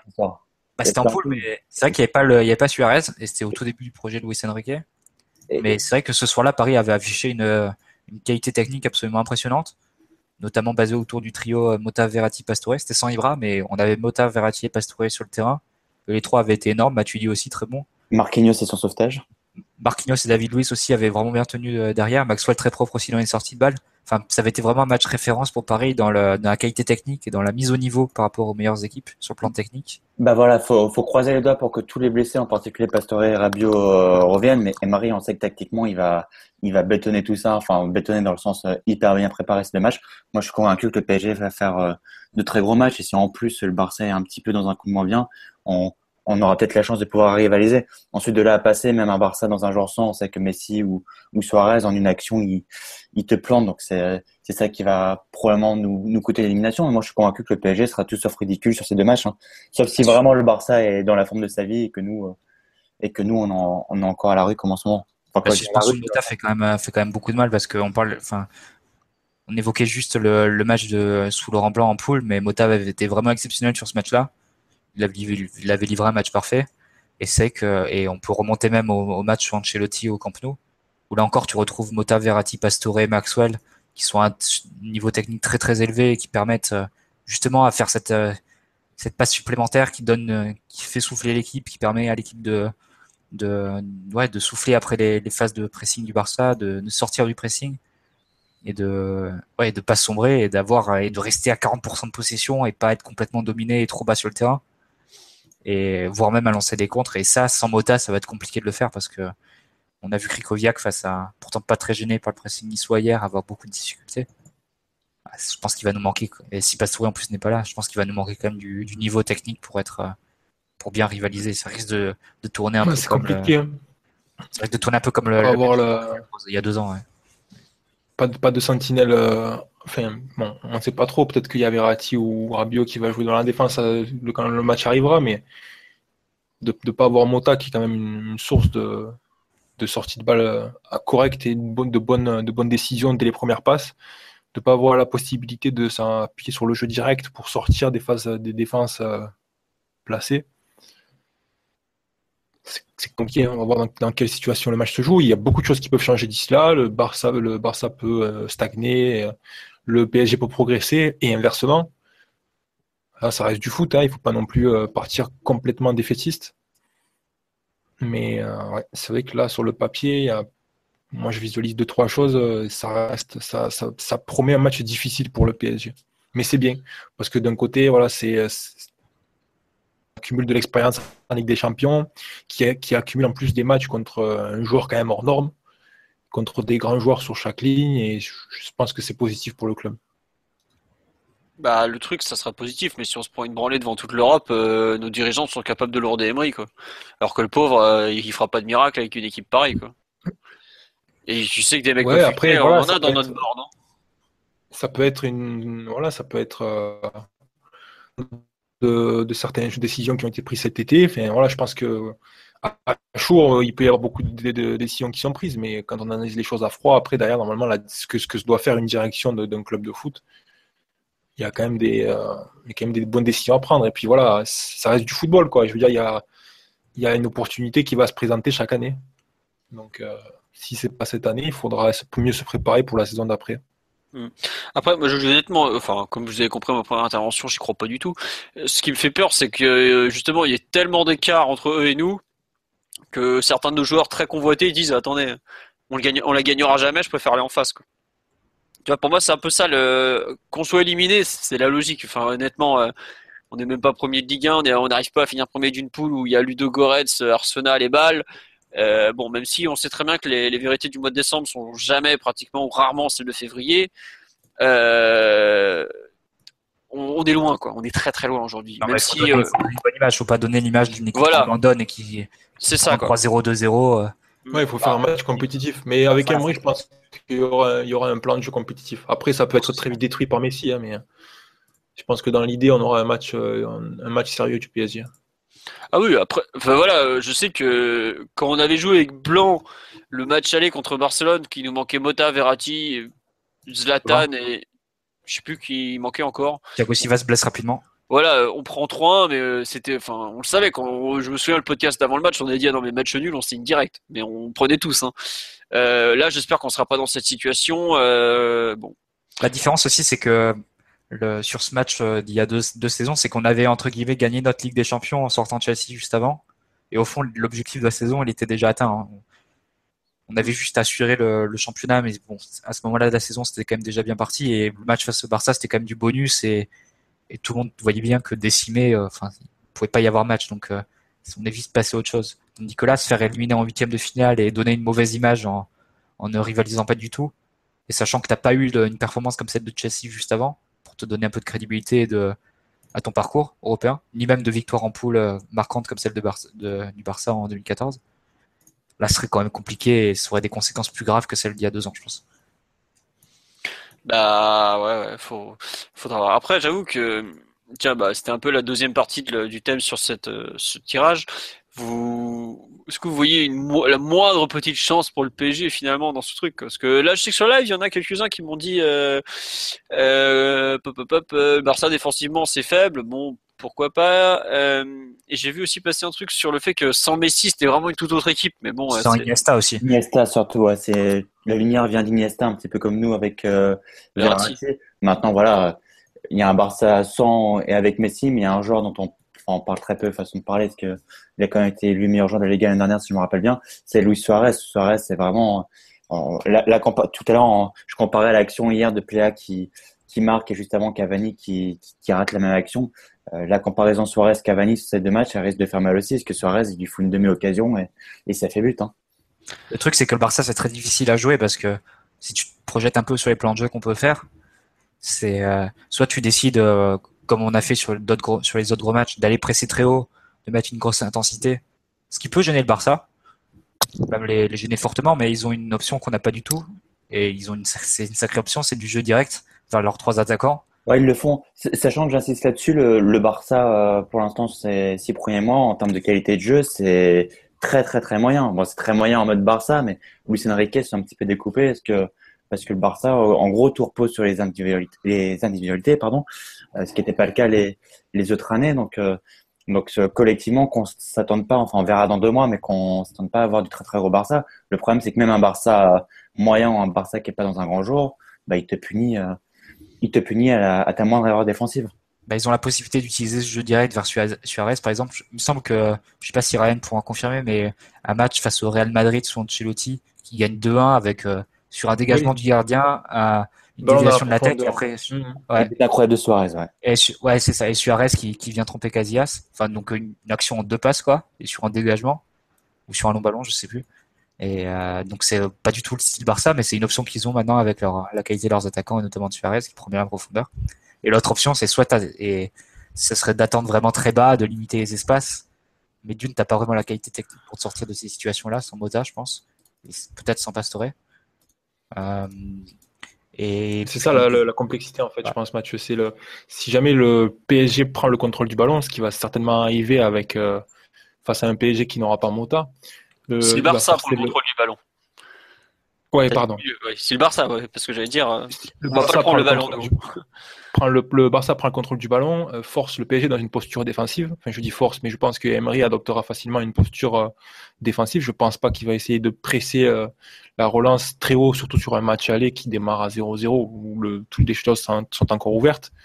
Et que du coup, le, Barça est dans des phases de, de possession avec la balle et quand le PSG récupère le ballon, comment l'équipe elle ressort, comment elle fait reculer le- le- l'équipe du Barça et comment elle arrive à créer une menace sur le but adverse si elle le défend très bas et que du coup il y a un bon pressing du Barça sans la possibilité d'utiliser le jeu direct.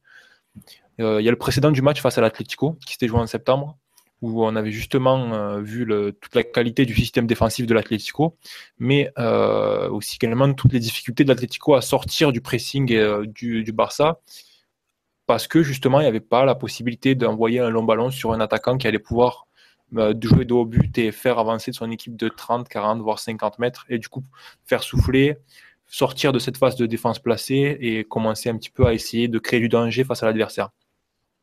Euh, Là, on, retrouve un peu les mêmes, les mêmes, com- les mêmes euh, complexités pour le, pour le PSG euh, Sachant, que les- sachant que t'as pas du tout les mêmes certitudes que l'Atlético sur la défense placée. Donc sur la c'est- défense placée. Oui, oui, non, Ouais, c'est sûr. ça ressemble un peu à une équation insoluble, hein, ce qu'on a, ce qu'on doit faire face au Barça. On Ah, nous non. demande, tiens, euh, juste, Atlético, hein, parce que la défense de l'Atlético en ce moment, euh, c'est une passoire. Hein, ça part voilà, elle en a pris trois ce soir d'ailleurs. Euh, bon, Non, mais je, je- parlais de l'Atlético de- du mois de septembre. hein, Oui, le un- grand, le grand. Oui, non, je sais bien. Euh, non, juste un truc là, il y a euh, PA qui nous demande est-ce que la victoire d'Emery l'an dernier en championnat face au Barça, il y a des leçons à en retenir? Je sais pas si vous vous rappelez de ce match. Il y avait des absents côté Barça, il me semble, notamment Messi. C'est- Bon voilà, on, on nous a proposé de sacrifier Krikoviak sur, euh, sur Messi qui t'a joué à 10, histoire qu'il rentabilise son transfert. Pourquoi pas, ouais. Ah ben, la, la déf- la défense de la zone euh, Messi dans l'axe, c'est inévitable. hein. Sur le Classico euh, euh, qui s'est joué il y a quelques, quelques matchs de ça, euh, Zidane n'a pas hésité à, à, faire un travail, à préparer un travail spécifique avec Modric devant la défense pour vraiment s'assurer d'avoir quelqu'un qui surveille la zone de réception de Messi dans le, entre, la, entre le milieu de terrain et la défense. Donc euh, son job, ça va être de surveiller Messi, c'est sûr. Ouais, un peu comme ce qu'il a. Enfin, attention, vous êtes prêts à hurler, un peu comme ce qu'il a fait face à Shakendoy Avec contre Angers. Quoi. Face à Ozil. Oui, oui, face à Özil, mais je pense que, enfin, c'est surtout que comme il est légèrement décalé côté droit, qu'il avait inversé Mota avec Krikoviak contre Angers il y a 10 jours, il avait dit ouais, c'était pour euh, pour aller chercher Shakendoy quoi. Et bon, j'ai quand même placé Shakendoy et Messi dans la même phrase, je suis plutôt fier de moi. quoi. Bon, bon, globalement, donc comme vous avez pu le constater, c'est pas, ça respire pas l'optimisme avant ce PSG Barcelone. Je, j'avoue que non, mais je- enfin, Après, quand tu, quand tu, quand tu pommes face à Ludogorets en full à domicile, ben, tu peux t'en prendre qu'à toi-même. hein, C'est, On n'a pas perdu, on a fait 2-2. Mais euh, ouais, après, enfin, c'est ce qu'on me dit, ouais, on aurait dû gagner. euh, voilà, on avait autant de chances de se prendre le Real euh, au tour d'après. Je suis pas sûr que ça aurait été mieux. mais Pour moi, c'est même encore pire en ce moment, quoi. je sais pas si le, le Barça, si tu veux, ils- avec leur trio devant et ils te, enfin, ils, mettent en place, enfin, ils, ils, imposent un, tel écart qualitatif. C'est quand même très difficile de lutter euh, sur des matchs aller-retour quand t'as, quand t'as Messi sur Neymar, tu pars quasiment à 0-1 dès le coup d'envoi. C'est, très compliqué. Même l'At- l'Atlético prenait un but face au, Barça. C'est, compliqué. ouais. Bon, bah, on n'est pas très très enthousiaste, comme vous pouvez le constater, donc. Non, mais il, voilà, il reste du temps, il peut se passer beaucoup de choses. Il y a des joueurs importants qui peuvent être blessés, il y a des progrès qui peuvent être faits, ou alors il y a des équipes qui peuvent euh, régresser ou se, on va dire, se, se casser un petit peu. Donc, pas trop non plus trop se projeter, parce que les huitièmes de finale, en général, c'est très différent de ce qu'on voit en phase de poule et au mois de novembre et de décembre. Hmm. Bah, c'est ce qu'on nous dit. Il suffit qu'un des trois devant côté Barça soit blessé pour avoir plus de chance. C'est bon. C'est triste, mais ouais, c'est vrai qu'il y a un tel écart en termes d'effectifs qu'on est un peu obligé d'attendre ça. Parce que bon. Euh, vous voulez rajouter quelque chose sur cette confrontation à venir ou, ou on passe euh, aux résultats des autres équipes du week-end? La Coupe de la Ligue à Lille, quand même. Euh, non, non, mais effectivement, t'as raison d'en parler. Je l'ai même pas mis dans le programme tellement euh, j'avais zappé ce match. Euh, peut-être qu'on va enfin voir une titularisation de Ressé. Je pense qu'on va revoir Augustin. Je pense, je serais oh, peut-être pas les trois. J'allais dire peut-être qu'on va revoir Iconé aussi, mais peut-être pas les trois d'un coup. Non, euh, on va revoir Kimpembe normalement, parce que je pense qu'il va faire jouer Kimpembe quand même. Je pense que le turnover il va être bien massif parce que le, match face à Guingamp il est capital euh, Et difficile en plus. et très difficile. Il va en faire du renouveau. Ça fait, ça fait trois semaines qu'ils nous en parlent du Guingamp PSG, Marty. Ouais, je doute un peu du match face à Guingamp. Enfin, personnellement, je ne le comptais Attends. pas du tout comme une victoire dans le, dans le tableau de marche, mais Contre Coco, ça va être compliqué. Hein. Brillant N'oubliez Coco. pas, n'oubliez pas que Guingamp joue aussi mercredi soir à Lyon en Coupe de la Ligue. Et ils Bon, ont ça pas un gros effectif. Ouais, ouais, mais ils ont pas un gros effectif. Ils vont forcément être obligés d'aligner des mecs qui vont rejouer euh, samedi euh, contre le PSG. Et oui, Kevin Trapp va revenir dans les buts aussi. Attends, toi, ça se voit que tu connais pas l'enfer du Roudourou. Hein. Bah, J'y suis allé plusieurs fois même, je peux te le c'est un dire. peu l'équivalent du Vicente Calderon en, en France. Donc Ouais, voilà, avec 15 000 personnes seulement, mais Vous faites les malins, mais il y en a pas un seul de vous deux qui regarde les matchs de Guingamp le samedi soir sur le multiplex. Alors que les vrais, ceux qui subissent le multiplex, qui l'apprécient même, ils savent que tu peux jouer à Guingamp. Mais par contre, c'est vrai que quand ils sont menés au score, ils sont très bons pour revenir. et que t'as un très grand coach sur le banc, il faut quand même le souligner. Heureusement qu'il y a le salon du golf qui va perturber sa préparation, sinon on était mal. Non, mais oui, ça va être un déplacement compliqué, on le sait. Mais pour revenir sur ce PSG Lille en milieu de semaine, c'est vrai que pff, je, je pense, je suis pas sûr que le parc dépasse les, les 30 000, même les 25 000 places, par Et exemple. bah, détrompe-toi, je pense que ce sera pas à guichet fermé, et je pense qu'il y aura beaucoup de monde parce que les places sont pas chères. Ah oui, il y a effectivement plein de places à 5 euros. Tu as raison, j'avais oublié ce détail. Et déjà, contre le de Goa, je m'attendais à une affluence catastrophique et le stade était quasiment plein. Je pense qu'honnêtement, il y aura au moins 30-35 000 contre, contre Lille. hein. Bah, je le souhaite, hein. je- Mais bon. Il fait pas trop Je... froid en ce moment? Il fait pas trop froid? Ouais, enfin, il fait froid, mais pas trop, quoi. Ouais, ouais, ouais, bon. Merci Euh. Mais je vous en prie. Merci. Bon, non, mais effectivement, honnêtement, ce PSG Lille de milieu de semaine, euh, j'avoue qu'il fait pas rêver, quoi. Il tombe mal, euh, c'est la Coupe de la Ligue, faut quand même le dire, c'est vraiment celle où tout le monde s'en fout. Bon, voilà, quoi. Le truc, c'est que si tu perds, tu vois déjà les, euh, les titres dans les médias et tout. C'est quand même un match. Mais c'est un match où tu le gagnes, tu t'en fous, mais tu le perds, t'es emmerdé, quoi. C'est le truc où t'as rien à gagner, globalement. Ça te ton quatrième match consécutif sans victoire. Ah oui, c'est vrai. Déjà, ouais. C'est compliqué. Hein. Et en Mais plus, ça qui est terrible. Mais ça qui est terrible, si tu le gagnes, euh, tout le monde s'en fout, ce match, on en a strictement rien à faire. Le problème, c'est que si tu perds, ouais, ça va partir, euh, ça va pas partir dans tous les sens, mais ça va être encore euh, une soirée de polémique, etc., et tout ce qui suit derrière. Bah, tu serais assuré de faire moins bien que la saison dernière. Bon, on a Ouais. assez peu de doutes qu'on fera moins bien, mais cette fois, ce serait officiel. Donc c'est. Que les deux dernières saisons en plus. Mais même les trois dernières saisons, on avait gagné la, la Coupe de la Ligue. Ah ouais, c'est vrai, c'est vrai. Et ouais, ça fait trois fois qu'on gagne ce trophée qui sert à rien. Mais je parlais du, euh, du quadruplé, moi, surtout. Champion Ouais, ouais. de la Ligue, Coupe de France, et Trophée des champions. Bon, voilà, comme vous avez compris, le PSG Lille de mercredi nous passionne énormément. Ah bon. Euh, on va donc passer aux résultats des autres équipes du week-end. Donc je dire au revoir à ceux qui nous quittent à ce moment-là. Euh, on va commencer par la réserve qui, a gagné pour la première fois depuis pratiquement trois mois. On se déplaçait à Plabennec, dernier du classement. Ça a été dur, mais on a gagné. Euh, a ouvert le score en, en bout de 10 minutes, bien servi par Iconé. Euh, on n'a pas réussi à tenir le score comme d'habitude. On s'est fait égaliser à 5 minutes de la fin. Et on a ensuite gagné euh, dernière minute, euh, Robaille entre en jeu qui marque un but très très important et qui nous permet de prendre un peu d'air au classement. C'était chez le dernier, on a souffert, mais on a enfin gagné. Ça va leur faire vraiment beaucoup beaucoup beaucoup de bien. Donc on va prendre les bons côtés. Et voilà. Euh, non, il y a mauvais côté, il y a Balo Touré qui est sorti au bout de 20 minutes. Je sais pas ce qu'il a exactement, mais c'est quand même pas une bonne nouvelle. Donc voilà. Euh, ensuite, U19. Ah, mon meilleur match du week-end. Ils jouaient contre Orléans. Ils ont gagné 5-0. Franchement, ils m'ont régalé. Collectivement, ce que Hervé Guégan est en train de faire avec cette équipe, c'est superbe.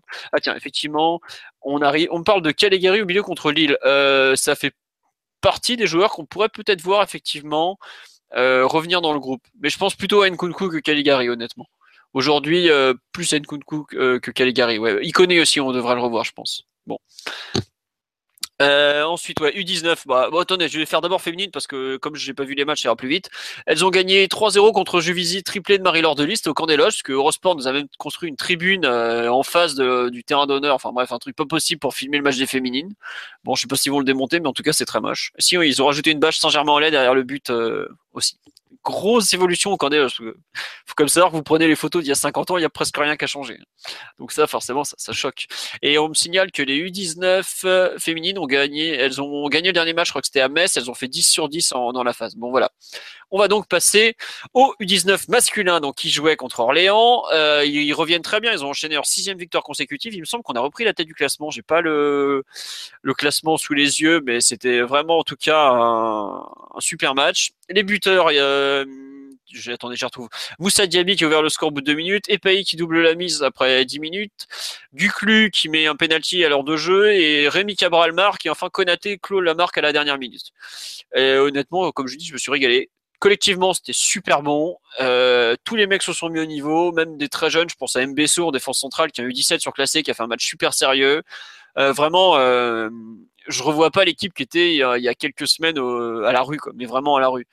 Euh, la progression qu'elle a, c'est très très intéressant. Par exemple, bah, en défense, ça a tenu la route. Très bon match de Dembélé, surtout en deuxième mi-temps où il vraiment il faisait tout en défense centrale. Euh, comment ça s'appelle? Adli au milieu nous a fait un match. C'est un surclassé, mais le sens du jeu qu'il a, ça a été incroyable. Honnêtement, il m'a régalé. Il n'a pas tout réussi, euh, mais par contre, il a été euh, dans, l'intelligence, il a franchement été incroyable. Peu, chaque fois, il me bluffe, honnêtement. euh, je, je suis, pas jusqu'à admiratif, mais je suis vraiment euh, convaincu que ce joueur a un, bel avenir pour peu qu'il travaille bien et qu'il fasse pas n'importe quoi. Honnêtement, euh, un joueur rare à ce niveau-là, surtout l'intelligence de jeu qu'il a. C'est vraiment très très rare hein, pour un gamin de 17 ans, la façon de, voir les coups, de sentir les déplacements, de se placer et tout, c'est super intéressant. Par exemple, on m'a parlé de Caligari il y a deux minutes, Caligari euh, qui est un joueur qui a quand même une certaine vision du jeu et, pas à ce niveau-là. Dans, au niveau de la, sensibilité au jeu, je le mets vraiment parmi les trois meilleurs du centre de formation avec un mec comme Bernet par exemple, qui est pareil, très grosse sensibilité au jeu, intelligence euh, décisionnelle euh, et tout ça.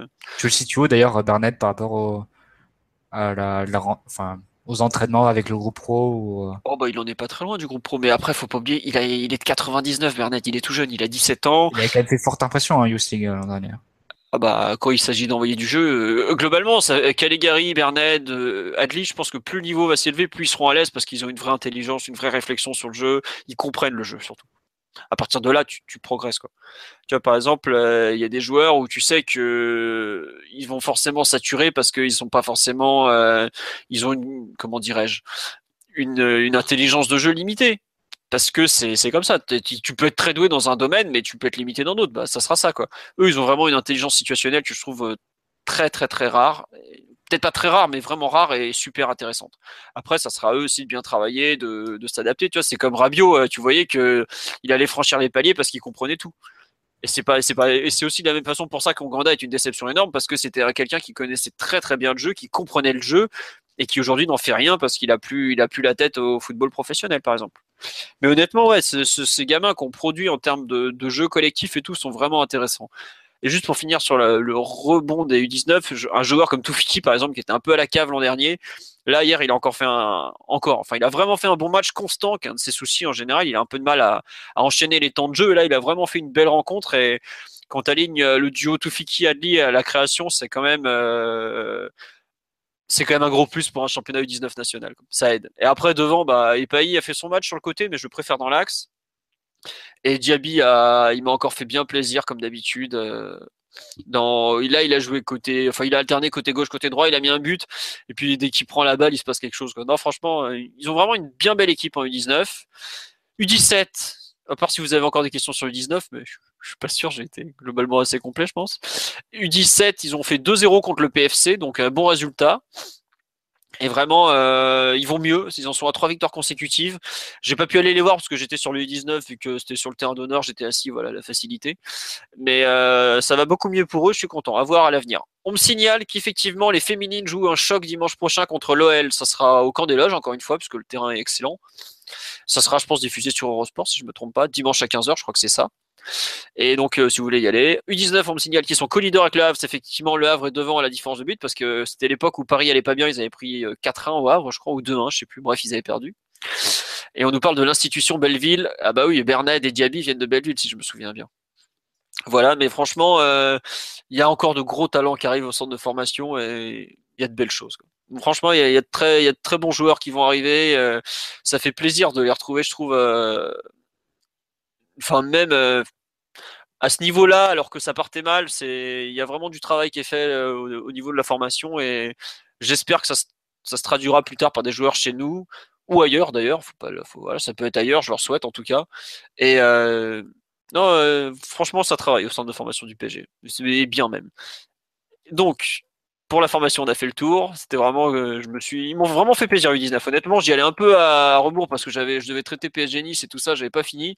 Et finalement, j'ai passé 1h45 de, de grande qualité. D'ailleurs, il y avait un scout, je sais plus quel un club anglais qui était là. Euh, bah, il, a, confirmé mes, mes, impressions. Il a dit ouais, il y a vraiment des joueurs de super qualité euh, à tous les postes. Voilà. Et enfin, on va finir avec le hand, puisque le PSG hand jouait un derby contre Créteil en Coupe de la Ligue. On a fait tourner en début de match, mais ça allait tellement pas que euh, finalement il a refait rentrer les remplaçants, les titulaires, et on s'est imposé d'un but à la toute fin du, temps réglementaire, 38-37. Voilà. Bon, je pense qu'on a fait le tour sur l'actualité du PSG. Ah, on me signale que c'est pas Diaby qui est de Belleville, mais Bernard. Effectivement, je confonds euh, la provenance de tous les joueurs. Il y en a tellement au club que c'est pas toujours évident. Voilà. On va vous souhaiter une bonne soirée. On vous remercie pour votre fidélité. Vous avez été, je crois, jusqu'à 250 en moment, en direct. Et voilà, on me dit on forme d'excellents centraux au club depuis un moment. Alors, justement, je, bah, je, vais rebondir un peu là-dessus, ce sera la conclusion, la vraie conclusion, la troisième, à savoir que justement, je trouve qu'on forme peut-être un peu moins de, de défenseurs centraux qu'à une époque, mais je trouve qu'on forme absolument à tous les postes. Et c'est quelque chose qu'on n'avait pas autrefois. Je me souviens que avant on formait que des milieux défensifs et des défenseurs centraux. Euh, je pense, euh, on a notamment chez des euh, Badian, Kantari, Mabiala, qui sais qui d'autre encore en défense centrale, Sako après. Enfin, on avait beaucoup de centraux, on avait des milieux défensifs à foison, du Moulumbu, du Chantôme, etc., etc. Alors qu'aujourd'hui, on arrive justement, c'est là, je trouve qu'on sent la qualité de la formation parisienne, c'est qu'on forme vraiment à tous les postes on a formé, bah là par exemple, je vois en prêt, on a Edouard qui est un attaquant de pointe. Derrière, on a euh, qui est pareil, ailier ou attaquant de pointe. On a des milieux offensifs comme Iconé qui sont très percutants. Coman aussi est un milieu offensif très percutant. Dembélé, le sud du Celtic, pareil, c'est un avant-centre qu'on a en partie formé chez nous. Globalement, son jeu a pas beaucoup évolué depuis qu'il est parti du PSG d'ailleurs. Euh, on a des défenseurs centraux avec. on parle de Eboa Eboa. Bah, Eboa Eboa, c'est un peu compliqué cette situation parce que je pense que malheureusement le PSG va sauter une ou deux générations et qu'il fera partie de ces générations sacrifiées. Savoir qu'on va, on a déjà Kimpembe qui est bien installé chez les pros. Je pense qu'après on va directement faire monter Zagadou qui a un 99 qui est déjà tellement développé physiquement que il pourrait jouer avec les pros. Il s'entraîne déjà avec les pros. Mais c'est un bon joueur, à suivre. Enfin, aujourd'hui, je trouve qu'on a vraiment des joueurs pratiquement à tous les postes du 11 de départ. Allez, je me projette, mais dans 5 ans, je suis sûr qu'une équipe entièrement formée de joueurs au PSG pourrait jouer le titre en Ligue 1, voire mieux. Quoi. Voilà on nous dit un vrai podcast culture PG, c'est quand tu peux passer en 1h30 d'entre elles, dit Maria à Laris Mabiala. Mais tout à fait. Laris Mabiala a quand même été international congolais et tout. C'est pas, voilà, c'est, faut pas se moquer. Il a fait une, carrière très respectable en Turquie. Sur ce, on va vous souhaiter une bonne soirée à tous. Merci de nous avoir suivis. Un grand merci à tous les qui sont sur le live. Et puis, bah, je pense que le prochain podcast sera euh, lundi prochain. Comme vous l'avez compris, la Coupe de la Ligue, on va peut-être pas faire de podcast. Allez, bonne soirée à tous et encore merci. Ciao, ciao, tout ciao, bonne soirée. Ciao, ciao bonne soirée. Hey, it's Paige DeSorbo from Giggly Squad. High quality fashion without the price tag. Say hello to Quince. I'm snagging high-end essentials like cozy cashmere sweaters, sleek leather jackets, fine jewelry, and so much more. With Quince being 50 to 80% less than similar brands. And they partner with factories that prioritize safe, ethical, and responsible manufacturing. I love that. Luxury quality within reach. Go to quince.com slash style to get free shipping and 365 day returns on your next order. Quince.com slash style.